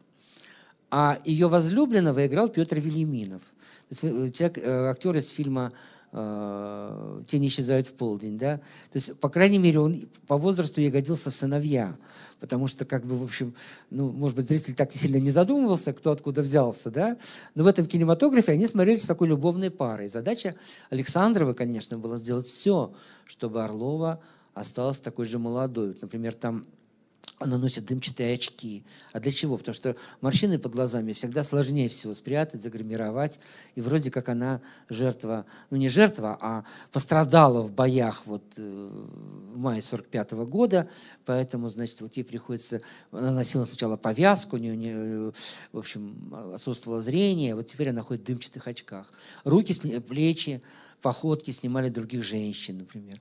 Понимаете, Александров знал в этом толк. Он свою Любовь Петровну нес на руках до самого последнего, так сказать, момента. И совсем другое дело жизнь э, Пырьева. Пырьев после того, как наступают новые времена, обращается к Достоевскому. Ведь Достоевский, он снимает «Идиота» с Юлией Борисовым и Юрием Яковлевым. Достоевский на тот момент запрещенный писатель. Может быть, он бы и вернулся бы к булгаковскому Э, сценарию по мертвым душам, но соблазн снять Достоевского, которого вообще никто не снимал в течение 30 лет в нашем кинематографе, был, конечно, огромный. И Пырев целиком, он снимает и современные картины, есть у него и проходные, там «Свет далекой звезды» по Чуковскому, еще что-то, еще что-то. Но истинная его страсть – это Достоевский. Это его страсть. Он не, не, глубоко не копает, он не берет философию, но мир этих страстей, каким он был сам, Иван Пырев, его, конечно же, очень сильно увлекают. В 1954 году, это как раз переходное время, время, когда закончилась одна эпоха и вот-вот начнется другая, он снял фильм «Испытание верности». Это была мелодрама из жизни большого начальника, который живет в браке с очень э, славной, уважаемой женщиной, ее играет Марина Ладынина, а увлекается молодой девушкой, актрисой, очень от этого страдает. До какой степени исповедальным был этот фильм для Пырева, мы, конечно, можем, ну, как, говорит, как говорит Жванецкий, мы можем только, во-первых, мы можем догадываться, во-вторых, мы догадываемся. Вот тот случай, когда несложно догадаться, почему вдруг возникла эта картина. Но на этой картине происходит разрыв этого творческого союза. Пырьев и Ладынина э, в творческом плане еще не в личном, а в творческом плане расстаются навсегда, и Ладынина попадает в пору, а, когда ее перестают снимать. Вот сегодня утром я перечитал, что написано об этом в Википедии. Вот это вот полная ерунда, то, что там написано, потому что Пыреву приписывается мощь такого, мощь такого большого начальника, который мог запретить, сказать, снимать Ладынину, и вот она действительно ну, умерла-то она в начале 2000-х, да, то есть это, это была актриса, которая 50 лет не снималась. Можете себе представить? 50 лет не снималась. Будучи звездой, будучи, так сказать, очень прославленной, артисткой тоже, которая занималась вокалом э, очень тщательно, ездила с концертами. Я сам видел ее в шоу «Товарищ кино», тогда это было очень распространенное шоу. Собственно говоря, ну и кормила Ладынина. Вот. Но в остальном э, Ладынина сделала попытку прийти в театр. И тоже, как и Орлова, ей помогли ее театральные, ее киношные партнеры. А, почему, скажем, Орлова выбрала театр Моссовета? Потому что там работали Плят и Раневская, и они могли как бы составить протекцию. Непростое дело статусную звезду ввести в коллектив, где есть свои звезды. Понимаете, это очень болезненная история. А Ладынина написала, э, решила пойти в театр Вахтангова. Ей в этом должен был быть, помочь Сергей Лукьянов, с которым она снималась как раз вместе кубанских казаков. Она написала туда письмо, но и письмо осталось без ответа, потому что театр Вахтангова совершенно не понимал, как ее занять. Она же не просто человек известный, большой известности, она человек со статусом звезды, который придет со своими привычками, со своими нравами. И моментально любой театр это начнет изнутри разрушать, точить, создавать какое-то поле ненужных конфликтов. То же самое в кинематографе. Э, ну вот Владынина старела. Даже ее сын писал, что она очень нервничала по этому поводу, что она очень переживала то, что уходит молодость. Но ведь кинематограф – это искусство молодых. Не так много историй, где бы пожилые люди были главными героями фильма. Понимаете, всегда есть контакт, всегда есть вот этот контакт зрителя, молодого зрителя, и, так сказать, молодого героя. Это главное, что ведет кинематограф.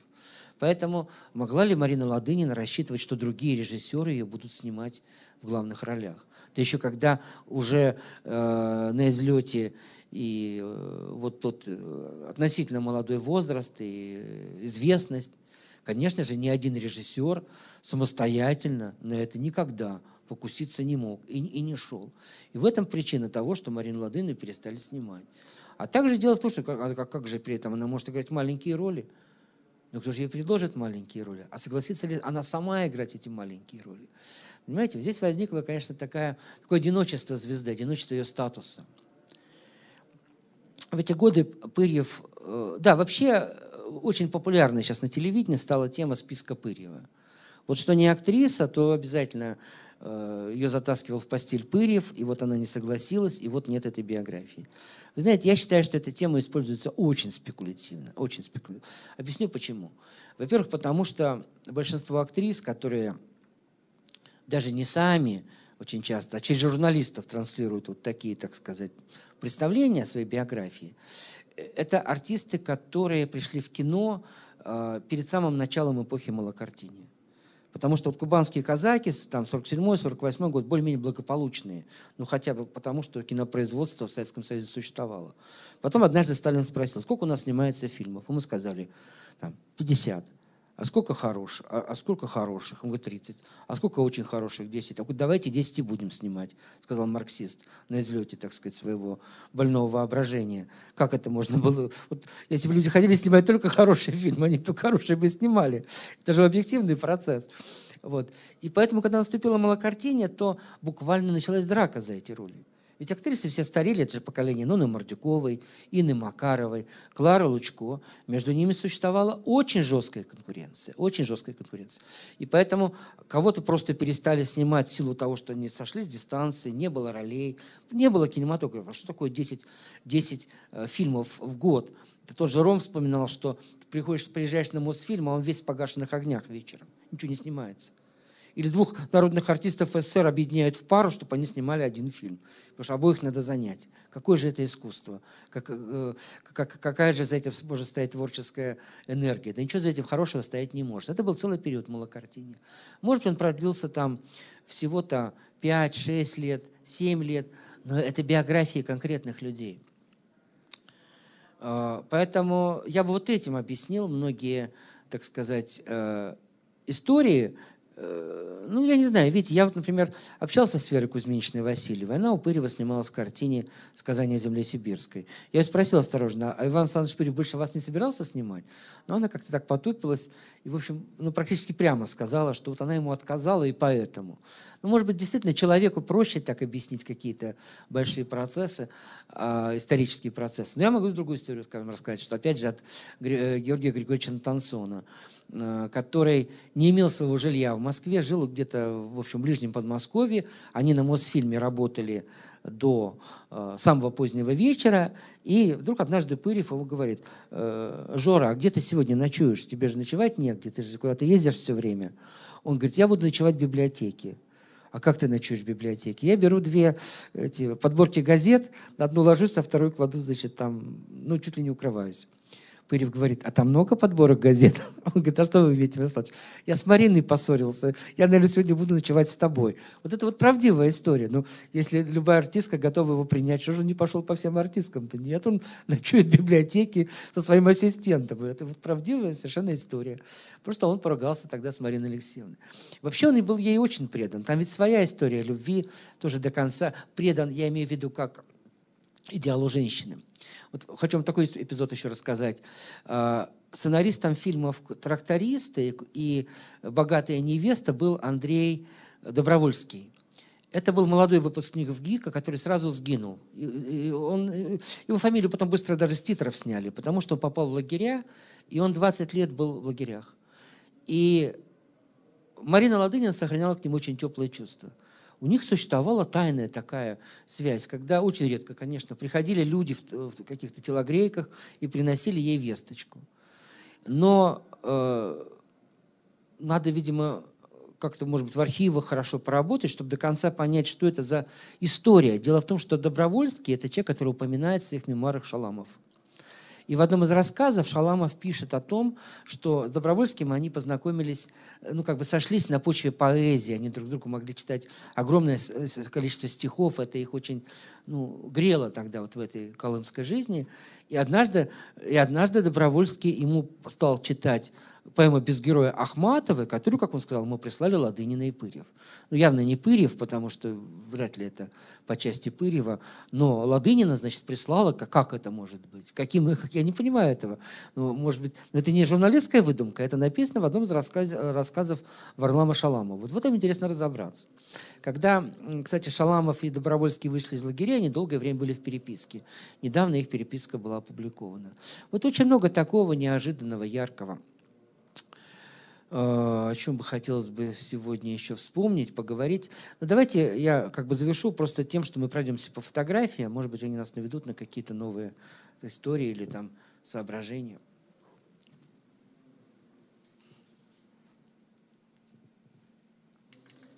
Они пойдут в разброс фотографий. Я скажу честно, мне как-то было очень сложно их систематизировать.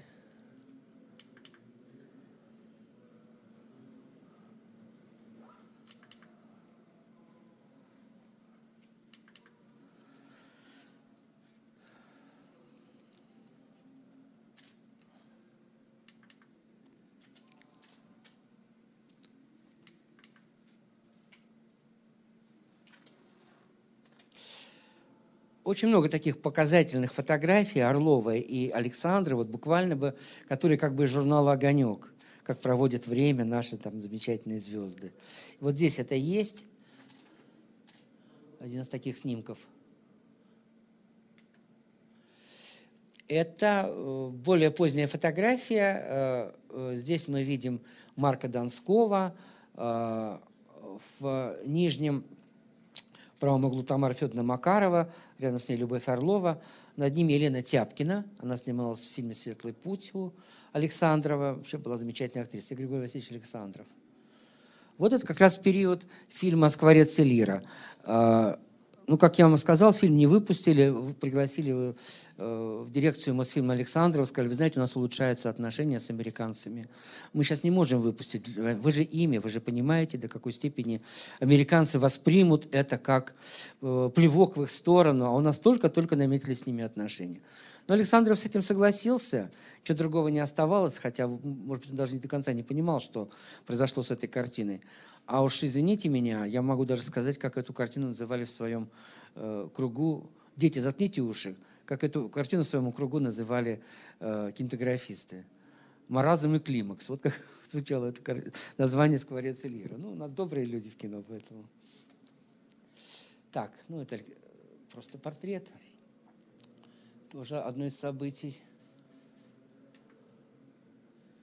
Это молодой Александров на съемках.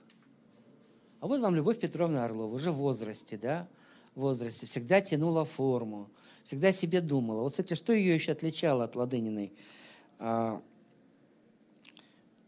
она стала делать пластику. Ладына никогда не делала пластические операции. Она стала делать пластические операции. В сущности, все, что они копили с Александром, она тратила на поездки в Париж, потому что им разрешалось это. А, их принимала, как правило, семья Луи Арагона и Эльзы Триали понимаете, это был такой э, кремлевский фортпост внутри Парижа. Там они знакомились с очень разными людьми. Там, например, однажды Орлов Александров познакомились с Сартром. И, между прочим, первая пьеса Сартра была поставлена в СССР благодаря тому, что ее привезла Орлова, отдала на перевод, хоть сама хотела играть, потом и сыграла. Но получилось так, что ее просто кто-то опередил в этом вопросе. Поэтому для нее Запад был открыт, она там бывала, Ладынину и Пырева это интересовало, конечно, в меньшей степени. Вот это Григорий Васильевич Александров, тот самый э, морской ненав... э, офицер из броненосца Потемкина, э, по фамилии Гелеровский, ненавистный моряками, которого сбрасывают в море. Это вот очень хорошая фотография, мне кажется, очень композиционно хорошо сделана. Это съемки фильма «Весна». Тоже наверняка она носила какой-то такой огоньковский характер – а вот чтобы, убедить, чтобы мы могли убедиться в том, где Любовь Орлова, где Марлен Дитрих.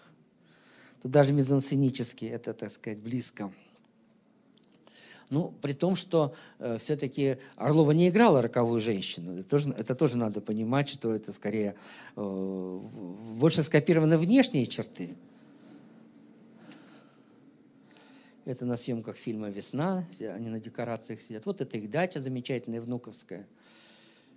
Вы знаете, да, что сейчас, ну, не сейчас, несколько лет назад эту дачу купил адвокат Добровинский, и э, уже вышло два, а то, по-моему, даже три тома внуковского архива. Ну вот, э, купить его невозможно, потому что Добровинский принял решение, что эти тома будут раздаваться по библиотекам. Понимаете, а библиотеки все-таки не, не всегда самый удобный способ ознакомиться вот с такими, так сказать, толстыми фолиантами всевозможных переписок. Ну вот это вот внуковский дом. Это, видимо, на съемках фильма «Светлый путь». Здесь Орлова депутат, орденоносец, то есть она в образе, никаким депутатом в реальности она, конечно, не была. Вот еще один из образов Любовь Петровны. Вот здесь Григорий Васильевич со своим сыном от первого брака а, которого стали звать Василий, Василий Александров, маленький мальчик, это внук Григория, э, внук Александрова, тоже Гриша, Григорий Александров, он сейчас живет в Париже, как раз он и продал Добровинскому дачу и архив. А э, первоначальное имя Василия было Дуглас, потому что когда Александров приехал в Голливуд, он настолько был всем увлечен, что решил своего сына назвать в честь Дугласа Фербенкса. Тем более Дуглас Фербенкс тогда имел колоссальную популярность в России. Это первый Зора, первый такой романтический победительный герой. Все это у нас очень любили. И, э, ну, потом, может быть, и имя Дуглас сыграло с этим человеком, в общем, плохую историю. Он год, после войны он год сидел в тюрьме за какой-то там политический анекдот. До конца я этой истории не знаю. Но, во всяком случае, после вышла она тут уже Василием. Про Дугласа было навсегда забыто. Вот. Это тоже э, как бы наш кинематографический бомонд. В первом ряду Орлова, Пудовкин, э, Макарова. Вот этого мужчину я не, э, самого права я не знаю, но и сверху думаете, Козловский, ну, какой-то профиль, он, может быть, и Козловский, какой-то профиль, не, то есть не профиль, говорю, какое-то очень плотное лицо. Ну, а сверху это Григорий Александров и, э, по-моему, Лев Наумович Свердлин. Вот так вот принимали в поездках Орлову, ведь как она была роскошная, серо-бурые лисицы. А это вот как раз одна из ее э, постановок, одно из ее спектаклей в Театре Моссовета. Хозяйкой Театра Моссовета была Вера Петровна Морецкая. В принципе, даже статус Орловой не мог подвинуть статус Морецкой в силу того, что ну, и зрители реально шли на Морецкую. Это, это не просто она там жен, бывшая жена или там настоящая на тот момент жена главного режиссера. Старые театралы до сих пор удивляются, о какой Раневской мы говорим, когда мы все ходили на Морецкую. Это одна из операций как бы нового времени, которые начинают вот э, легендизировать, если так можно сказать, какие-то персоны, не обязательно за счет творчества. Ну, скажем, Раневская это очень часто за счет ее, так сказать, поведения, за счет тех легенд, историй, которые с ней связаны. Очень интересная тема. И Орлова, и, э, и Раневская, которые вот в реальности дружили, они были как бы такой естественной оппозицией Морецкой. Особенно, когда решался вопрос, что такой-то спектакль приглашен в Париж, там, например, «Странная миссис Сэвидж», и вдруг вводят значит, вместо Раневской или вместо Орловой Морецкую, потому что надо ехать в Париж. Вот это, конечно, очень переживалось всеми там. Но, повторяю, э, все, все держались очень дистанционно, спокойно, ну, кроме Фаины Георгиевны в своих отношениях с Завадски, вы знаете, да? Э, когда он ей кричал «вон со сцены», она ему кричала «вон из искусства». Ну, там такие были высокие отношения. Но Любочку она обожала, и, ну, все равно они были все-таки в меньшинстве, хотя их было двое, а главная актриса была Морецкая. А здесь Григорий Александров, Софи Лорен, это, видимо, более поздняя фотография. Это мы уже видели из этой серии съемки фильма. А может быть, это фильм 6 часов вечера после войны. Я думаю, вот это что на самом деле. Вот. И опять эта фотография, которую мы сегодня видели – вот здесь, здесь э, Александров, Подвойский, Эйзенштейн. Это 27 год, период создания фильма э, «Октябрь». Фильм, который впрямую снимался по заказу Центрального комитета. Реальный большевик Николай Ильич Подвойский, который руководил штурмом Зимнего, здесь выступал консультантом. И, слава богу, он потом уцелел, ну, просто потому что никогда в Советском э, Союзе не занимал больших должностей. Он не был ни министром, ни наркомом, ни кем. И вот здесь два так сказать, создателя этого большого революционного мифа, Эйзенштейн и Александров. Вот один из образов Орловой. Вот это их дачная жизнь во Внуково. Это тоже чуть поздние годы. Вот здесь Александров с Эйзенштейном. И Орлова, и Эйзенштейн, и, и Орлова, и Александров на момент их встречи на фильме «Веселые ребята» были в браке. Были в браке. Э, встреча Ладыниной и Пырьева, она примерно то же самое. Оба были в браке. Это вторые браки. Но вдруг они стали такими очень э, важными еще и в профессиональном смысле этого слова. Александрову приписывают бисексуальность. Мы с вами можем об этом только гадать, потому что, ну, в общем, у него отношения с Орловой, может быть, были достаточно стерильными, дипломатичными, но надо же понимать о том, что эти браки во многом тогда форму... формировались как некие деловые союзы. Вот мне кажется, в случае с Орловым и Александровым это в меньшей степени, а вот, скажем, в случае с Тамарой Макаровой и Сергеем Герасимовым это в большей степени. Там все было хорошо, пока э, не доходило дело до развода. Вот когда, э, например, Сергей Аполлинарович Герасимов приехал к маме Ноны, молодой Ноны Мордюковой с предложением руки и сердца, вот здесь уже было серьезно. Тамара Федоровна села писать письма в ЦК КПСС. Вот здесь было. А до этого все остальное в рамках того, что ну, мы закрываем глаза, вы об этом не говорите вслух, вы не появляетесь в публичных местах. Вот здесь, я думаю, нет. Вообще, жизнь Пырьева и Ладынина куда более открыта, чем жизнь Орлова и Александрова. Вот. Но, э, ну да, вот это его Э, дружба, сотрудничество с Эйзенштейном. Э, ну, я вам на эту тему могу сказать только одно, что э, когда-то в этом городе жил Леонид Леонидович Оболенский, потом его выдавили из Свердловска, он переехал в Челябинск, потом из Челябинска его выдавили в МИАС. В этот миасский период я с ним общался лет 10. Он был э, человеком, который привел Эйзенштейна в кино, как известно. Потому что они познакомились на спектакле Мирхольда «Великолепный рогоносец». Эйзенштейн на кино тогда еще имел довольно смутные представления. Но было время такой плот, плотности, что вот минута была за час. Такое было постижение чего-то нового, чего-то яркого, интересного. И они действительно очень сдружились. Вот я уже сказал о том, что Эйзенштейн, умирая, завещал английскую часть своего архива Александрову, ну, разбирать, читать, так сказать, э, публиковать. А французскую часть он завещ, завещал э, э, э, Оболенскому.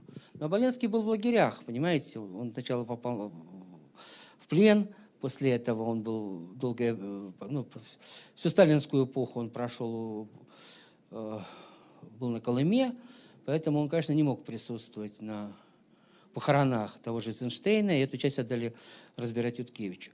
Он мне такую вещь сказал, что еще до того, как Эйзенштейн снял в 24 году картину, свою самую первую, свою самую первую картину, э, он пошел к Ганушкину. И вот дальше цитирую дословно. Мне было очень мало лет, я не решался его об этом спрашивать. Я цитирую дословно. Он сказал, что Эйзенштейн пришел к Ганушкину, сказал, про меня многое нехорошего говорят. Что вокруг меня Александров, Тисея и Ленечка Оболенский. Был назван три имени.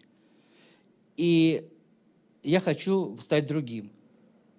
Иванович сказал, нет вопроса, я вас вылечу. А чем вы будете заниматься? А чем вы занимаетесь? Я занимаюсь режиссурой. Но вы готовы после этого будете заняться чем-то другим?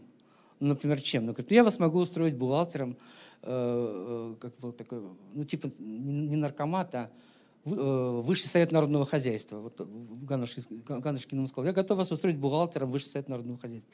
Эйзенштейн подумал и ушел. Свои комплексы, свои проблемы, свою сексуальную ориентацию он оставил при себе. Вот этого могу рассказать. Вот последние годы Александровой и Орловой, вот это мы видели, это мы видели. А вот такой Любовь Петровна была до того, как ее стал снимать Александров. Не он же ее первый снял в кино. Это э, жгучая брюнетка, которой полностью потом пришлось переосмыслить свой имидж. Ну, вот эта дача во Внуково строил известный архитектор Буров. Мне кажется, что эта дача стала как бы таким замком, где они замкнулись вдвоем. У каждого были свои проблемы. Каждый э, Каждый шаг во внешнем мире должен был взвешиваться.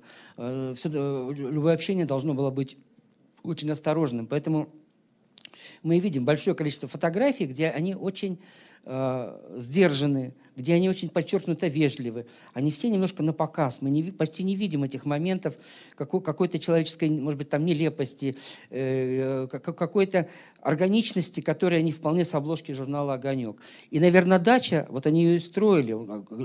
Александров ее строил сам, рисовал чертежи. Буров уже все это оформлял, как инженер, прежде всего. Она строилась, конечно, по подобию голливудской жизни. И Александров хотел создать вот эту для себя – для своей супруги, вот эту самую голливудскую жизнь, Голливуд как бы для двоих. Но это оказалось сложно. Вот Эйзенштейн с учениками, Александров более позднего времени. Просто хочу еще одну фотографию. Вот, мне эта фотография очень нравится. Здесь Александров, Орлова, их собак вот как раз на даче. Вот это снимок, как бы, ну, вот он немножко необычный, да, здесь даже Орлова-то узнать очень сложно. Ну и давайте такую же пробежку сделаем по фотографиям э, Ивана Александровича Пырева и Марины Алексеевны Ладыниной. Вот молодой Пырев, таким он едет из Свердловска, а тогда еще, наверное, Екатеринбурга, покорять Москву. Очень худой, злой. А, знаете, что я забыл еще прочитать? Как их приход в пролеткульт описывает Эйзенштейн. Это очень маленькая цитата. Вот что пишет Эйзенштейн. Два однокашника, два друга, оба из Свердловска. Один кудлатый, щелкой, другой по суше, поджарый и стриженный, оба с фронта. Оба в шинелях, оба с рюкзаками за спиной. Оба прочли мне и покойному Смышляеву, это один из идеологов этого театра, какие-то стихи. Что-то симпровизировали, с восторгом были приняты в труппу. Один был голубоглаз, обходителен и мягок, мы понимаем, о ком идет речь. В дальнейшем безупречно балансировал на проволоке. Вот, э, зная хитство Эйзенштейна, можем понять, что про Александра он не просто так написал. В дальнейшем, в дальнейшем безупречно балансировал на проволоке. Потому что буквально действительно балансировал на проволоке, когда участвовал в постановках этого театра. Другой был груб и непримирим склонен к громовому скандированию строк Маяковского и кулачному бою больше, чем к боксу, э, к прискорбию для него, закованному в строго очерченные приемы и этические правила. Сейчас оба они орденоносцы и лауреаты. Один Григорий Александров, другой Иван Пырьев. Ну, конечно, у Эйзенштейна тоже не было а, особой симпатии к Пырьеву, был слишком простоват, груб. Но мы ему очень многим обязаны, понимаете, Пырьеву. По существу, все современные очертания Мосфильма – это он. Человек, который принял гоним, ну, может быть, это случилось даже и случайно, человек гонимый, э, принял э, не принятого нигде в Москве молодого Смоктуновского в театр киноактера, это Пырьев. Недавно отмечал юбилей театра «Линком», ее видел, как значит, среди своего такого славного прошлого у них мелькнула значит, э, фотография Смоктуновского. Было очень смешно. Театр Ленком, который не просто его на порог не принял, если он чем-то обязан театру Ленком, только потому что он там нашел свою супругу. Она работала гримером. Вот, может быть, ночевал в этой гримерке. Собственно говоря, вот и все. А вот реально так, что взять на маленькую зарплату, э, не зная, кто это. Пырев э, с Александром даже не встречался, наверное. Вот. Но это все-таки он. Но главные его заслуги – это расширение производственных мощностей э, Мосфильма и приглашение нового поколения режиссеров. Это он привел Эльдара Рязанова.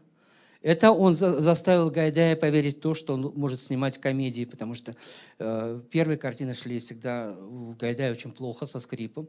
Вот. Это он заставил Рязанова снимать Гурченко в «Карнавальной ночи». Понимаете? И э, ваши прекрасные земляки, Усков и Краснопольские, они боготворят Пырьева.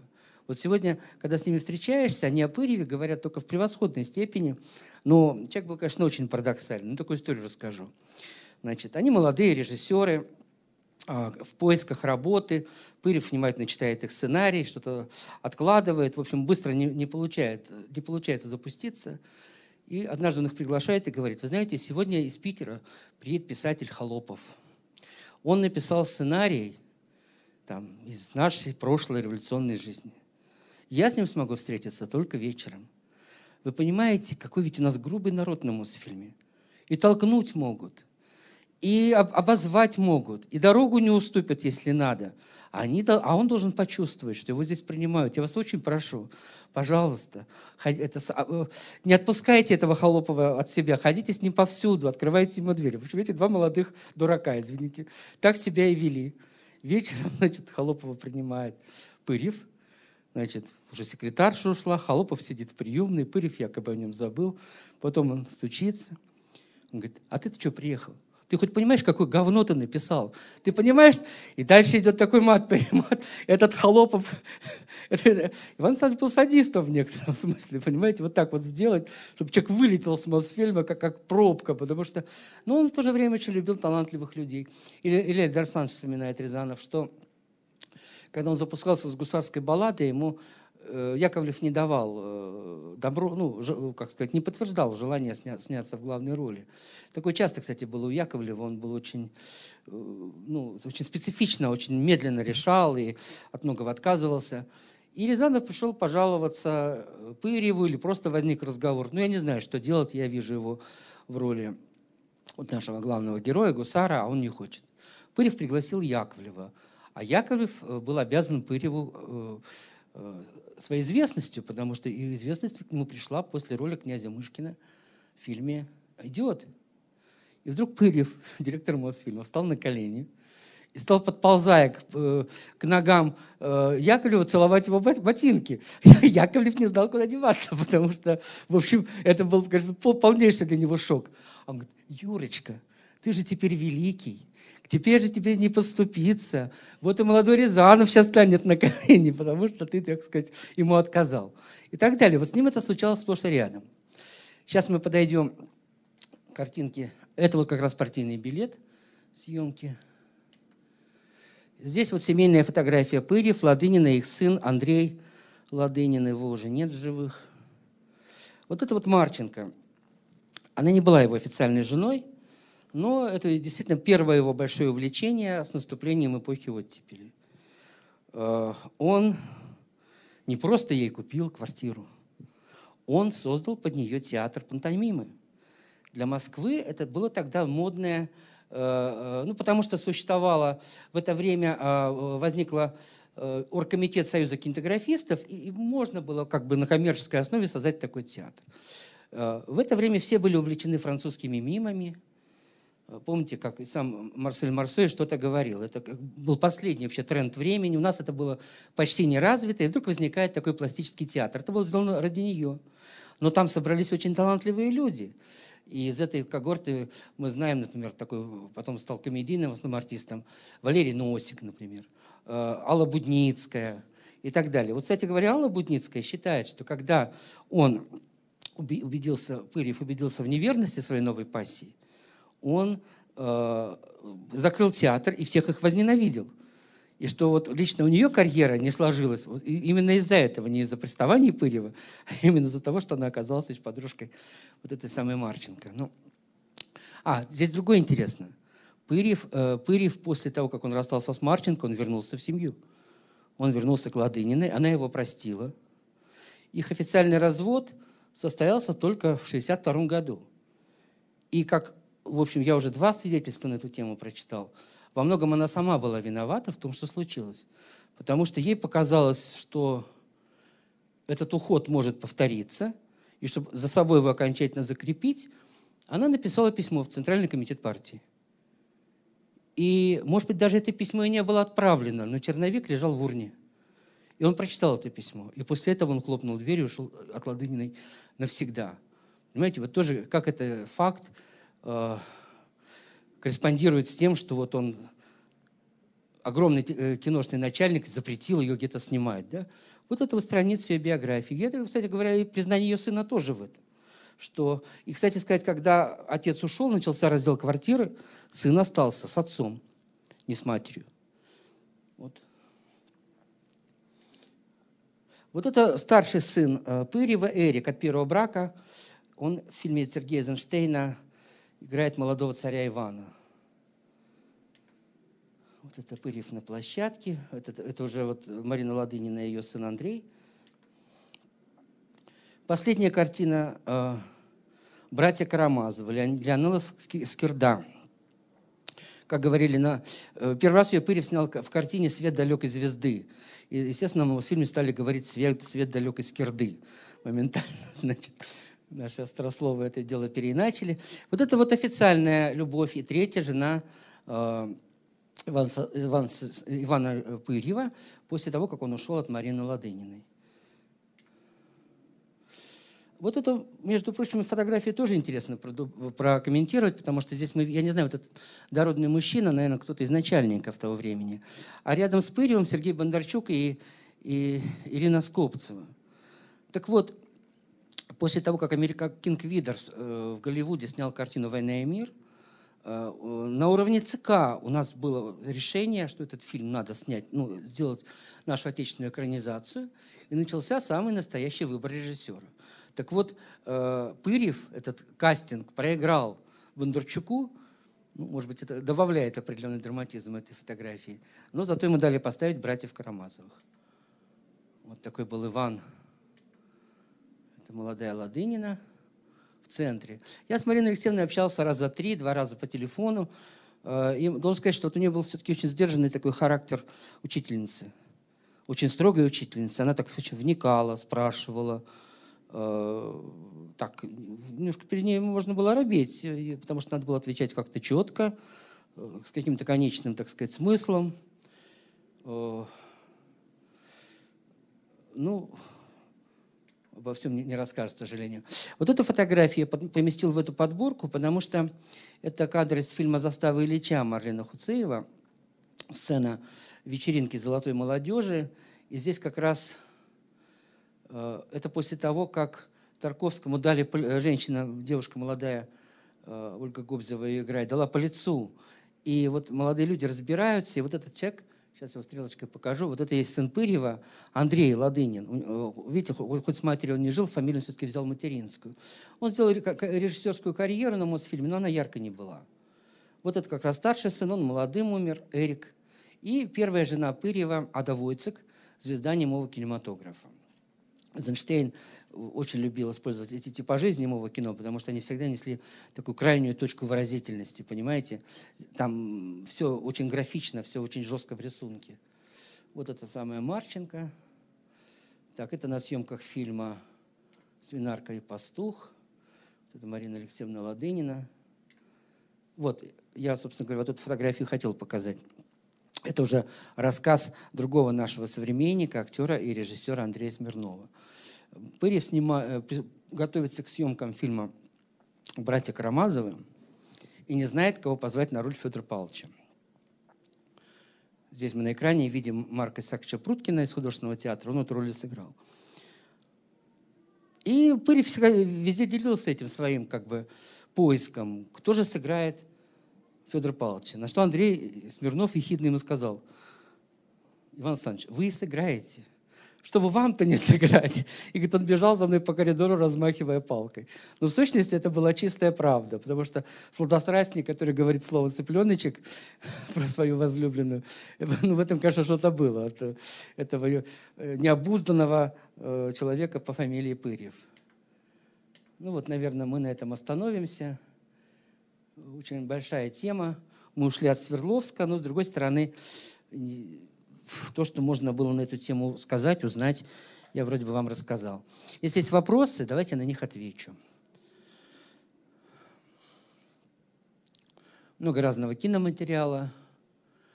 Вот. Если вам интересно, то где-то, может быть, через месяц-полтора встретимся и поговорим про э, Свердловские страницы биографии Сергея Герасимова и Михаила Чаурели что достаточно неожиданно. Да.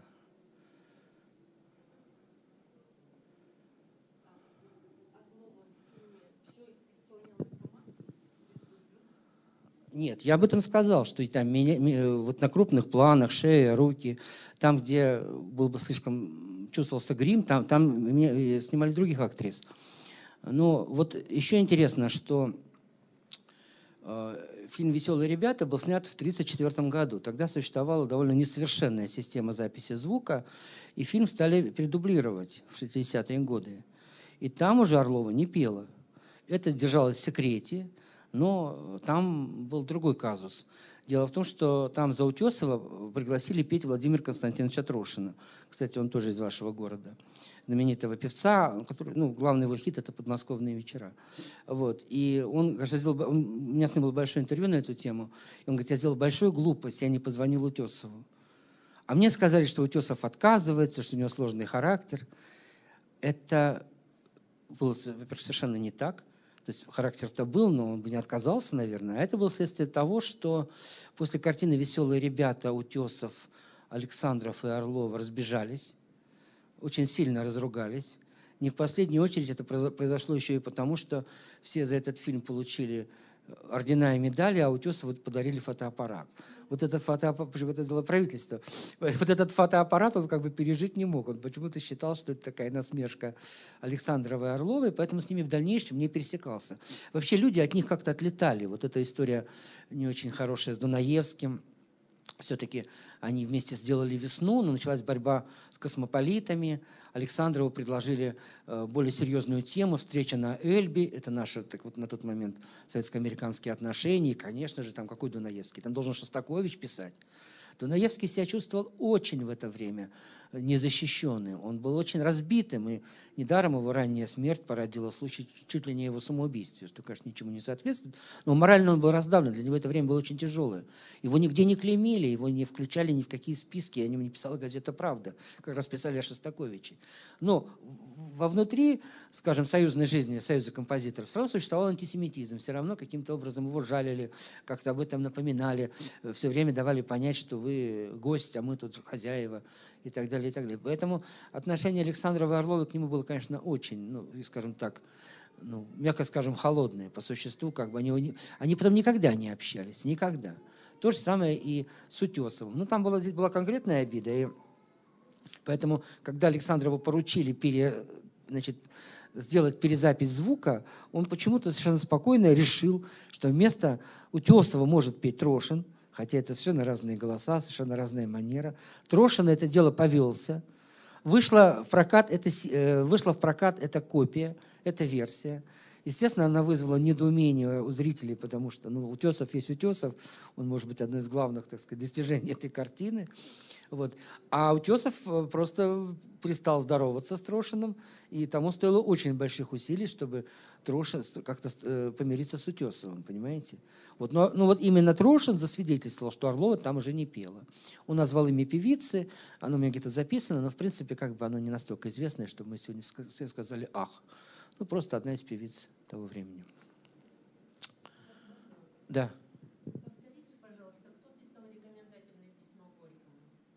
А, значит, по, э, вот как пишет Александров, фамилия поэта Райский. Райский. Потому что он передал с ними э, стихотворение на смерть Блока, чтобы они устроили в одной из ну, каких-то центральных изданий, и рекомендательное письмо Горькому. Вот кто такой Райский.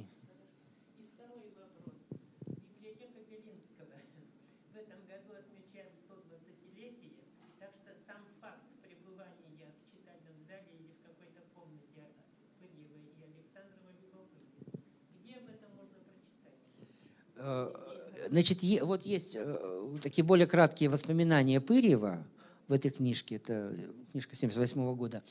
И есть книжка Александрова «Эпоха и кино».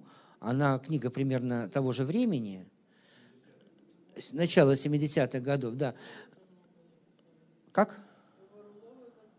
Ну да, я, я просто говорю то, что на поверхности, потому что еще, еще есть внуковский архив, который, ну вот я, я, к сожалению, не имел возможности ходить по библиотекам и все это вот так вот подробно изучать и читать. Просто это время. Но я, вот когда вернусь в Москву, мне обещали встречу как бы с создателем, Потому что я сказал, давайте я в Ельцин-центр отвезу, подарю этому месту. Может быть, здесь это будет, так сказать, ко двору. Хоть город вспомнит, что Александров родился э, именно здесь. Ну, посмотрим, что из этого выйдет.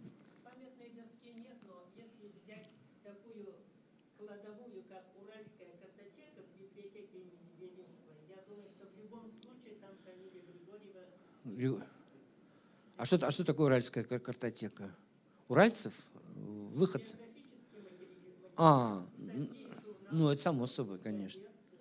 Да, да, понятно, да. Ну дай бог, если все подробно расписано.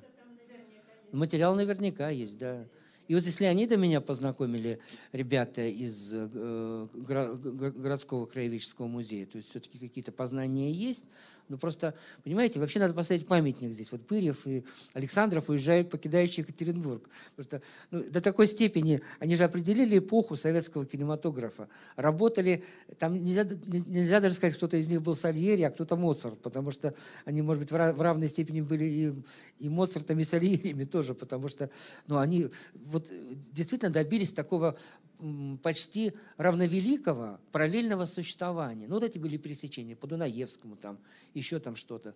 А в остальном, и это не отсюда, и во многом э, э, практика, творчество, поведение друг друга, оно определяло, и в том числе их творчество. Понимаете, как вот, не, не хочется этот факт просто так взять и забыть. Ну, наверное, мы много поговорили сегодня, я тоже вот чувствую себя. Спасибо вам.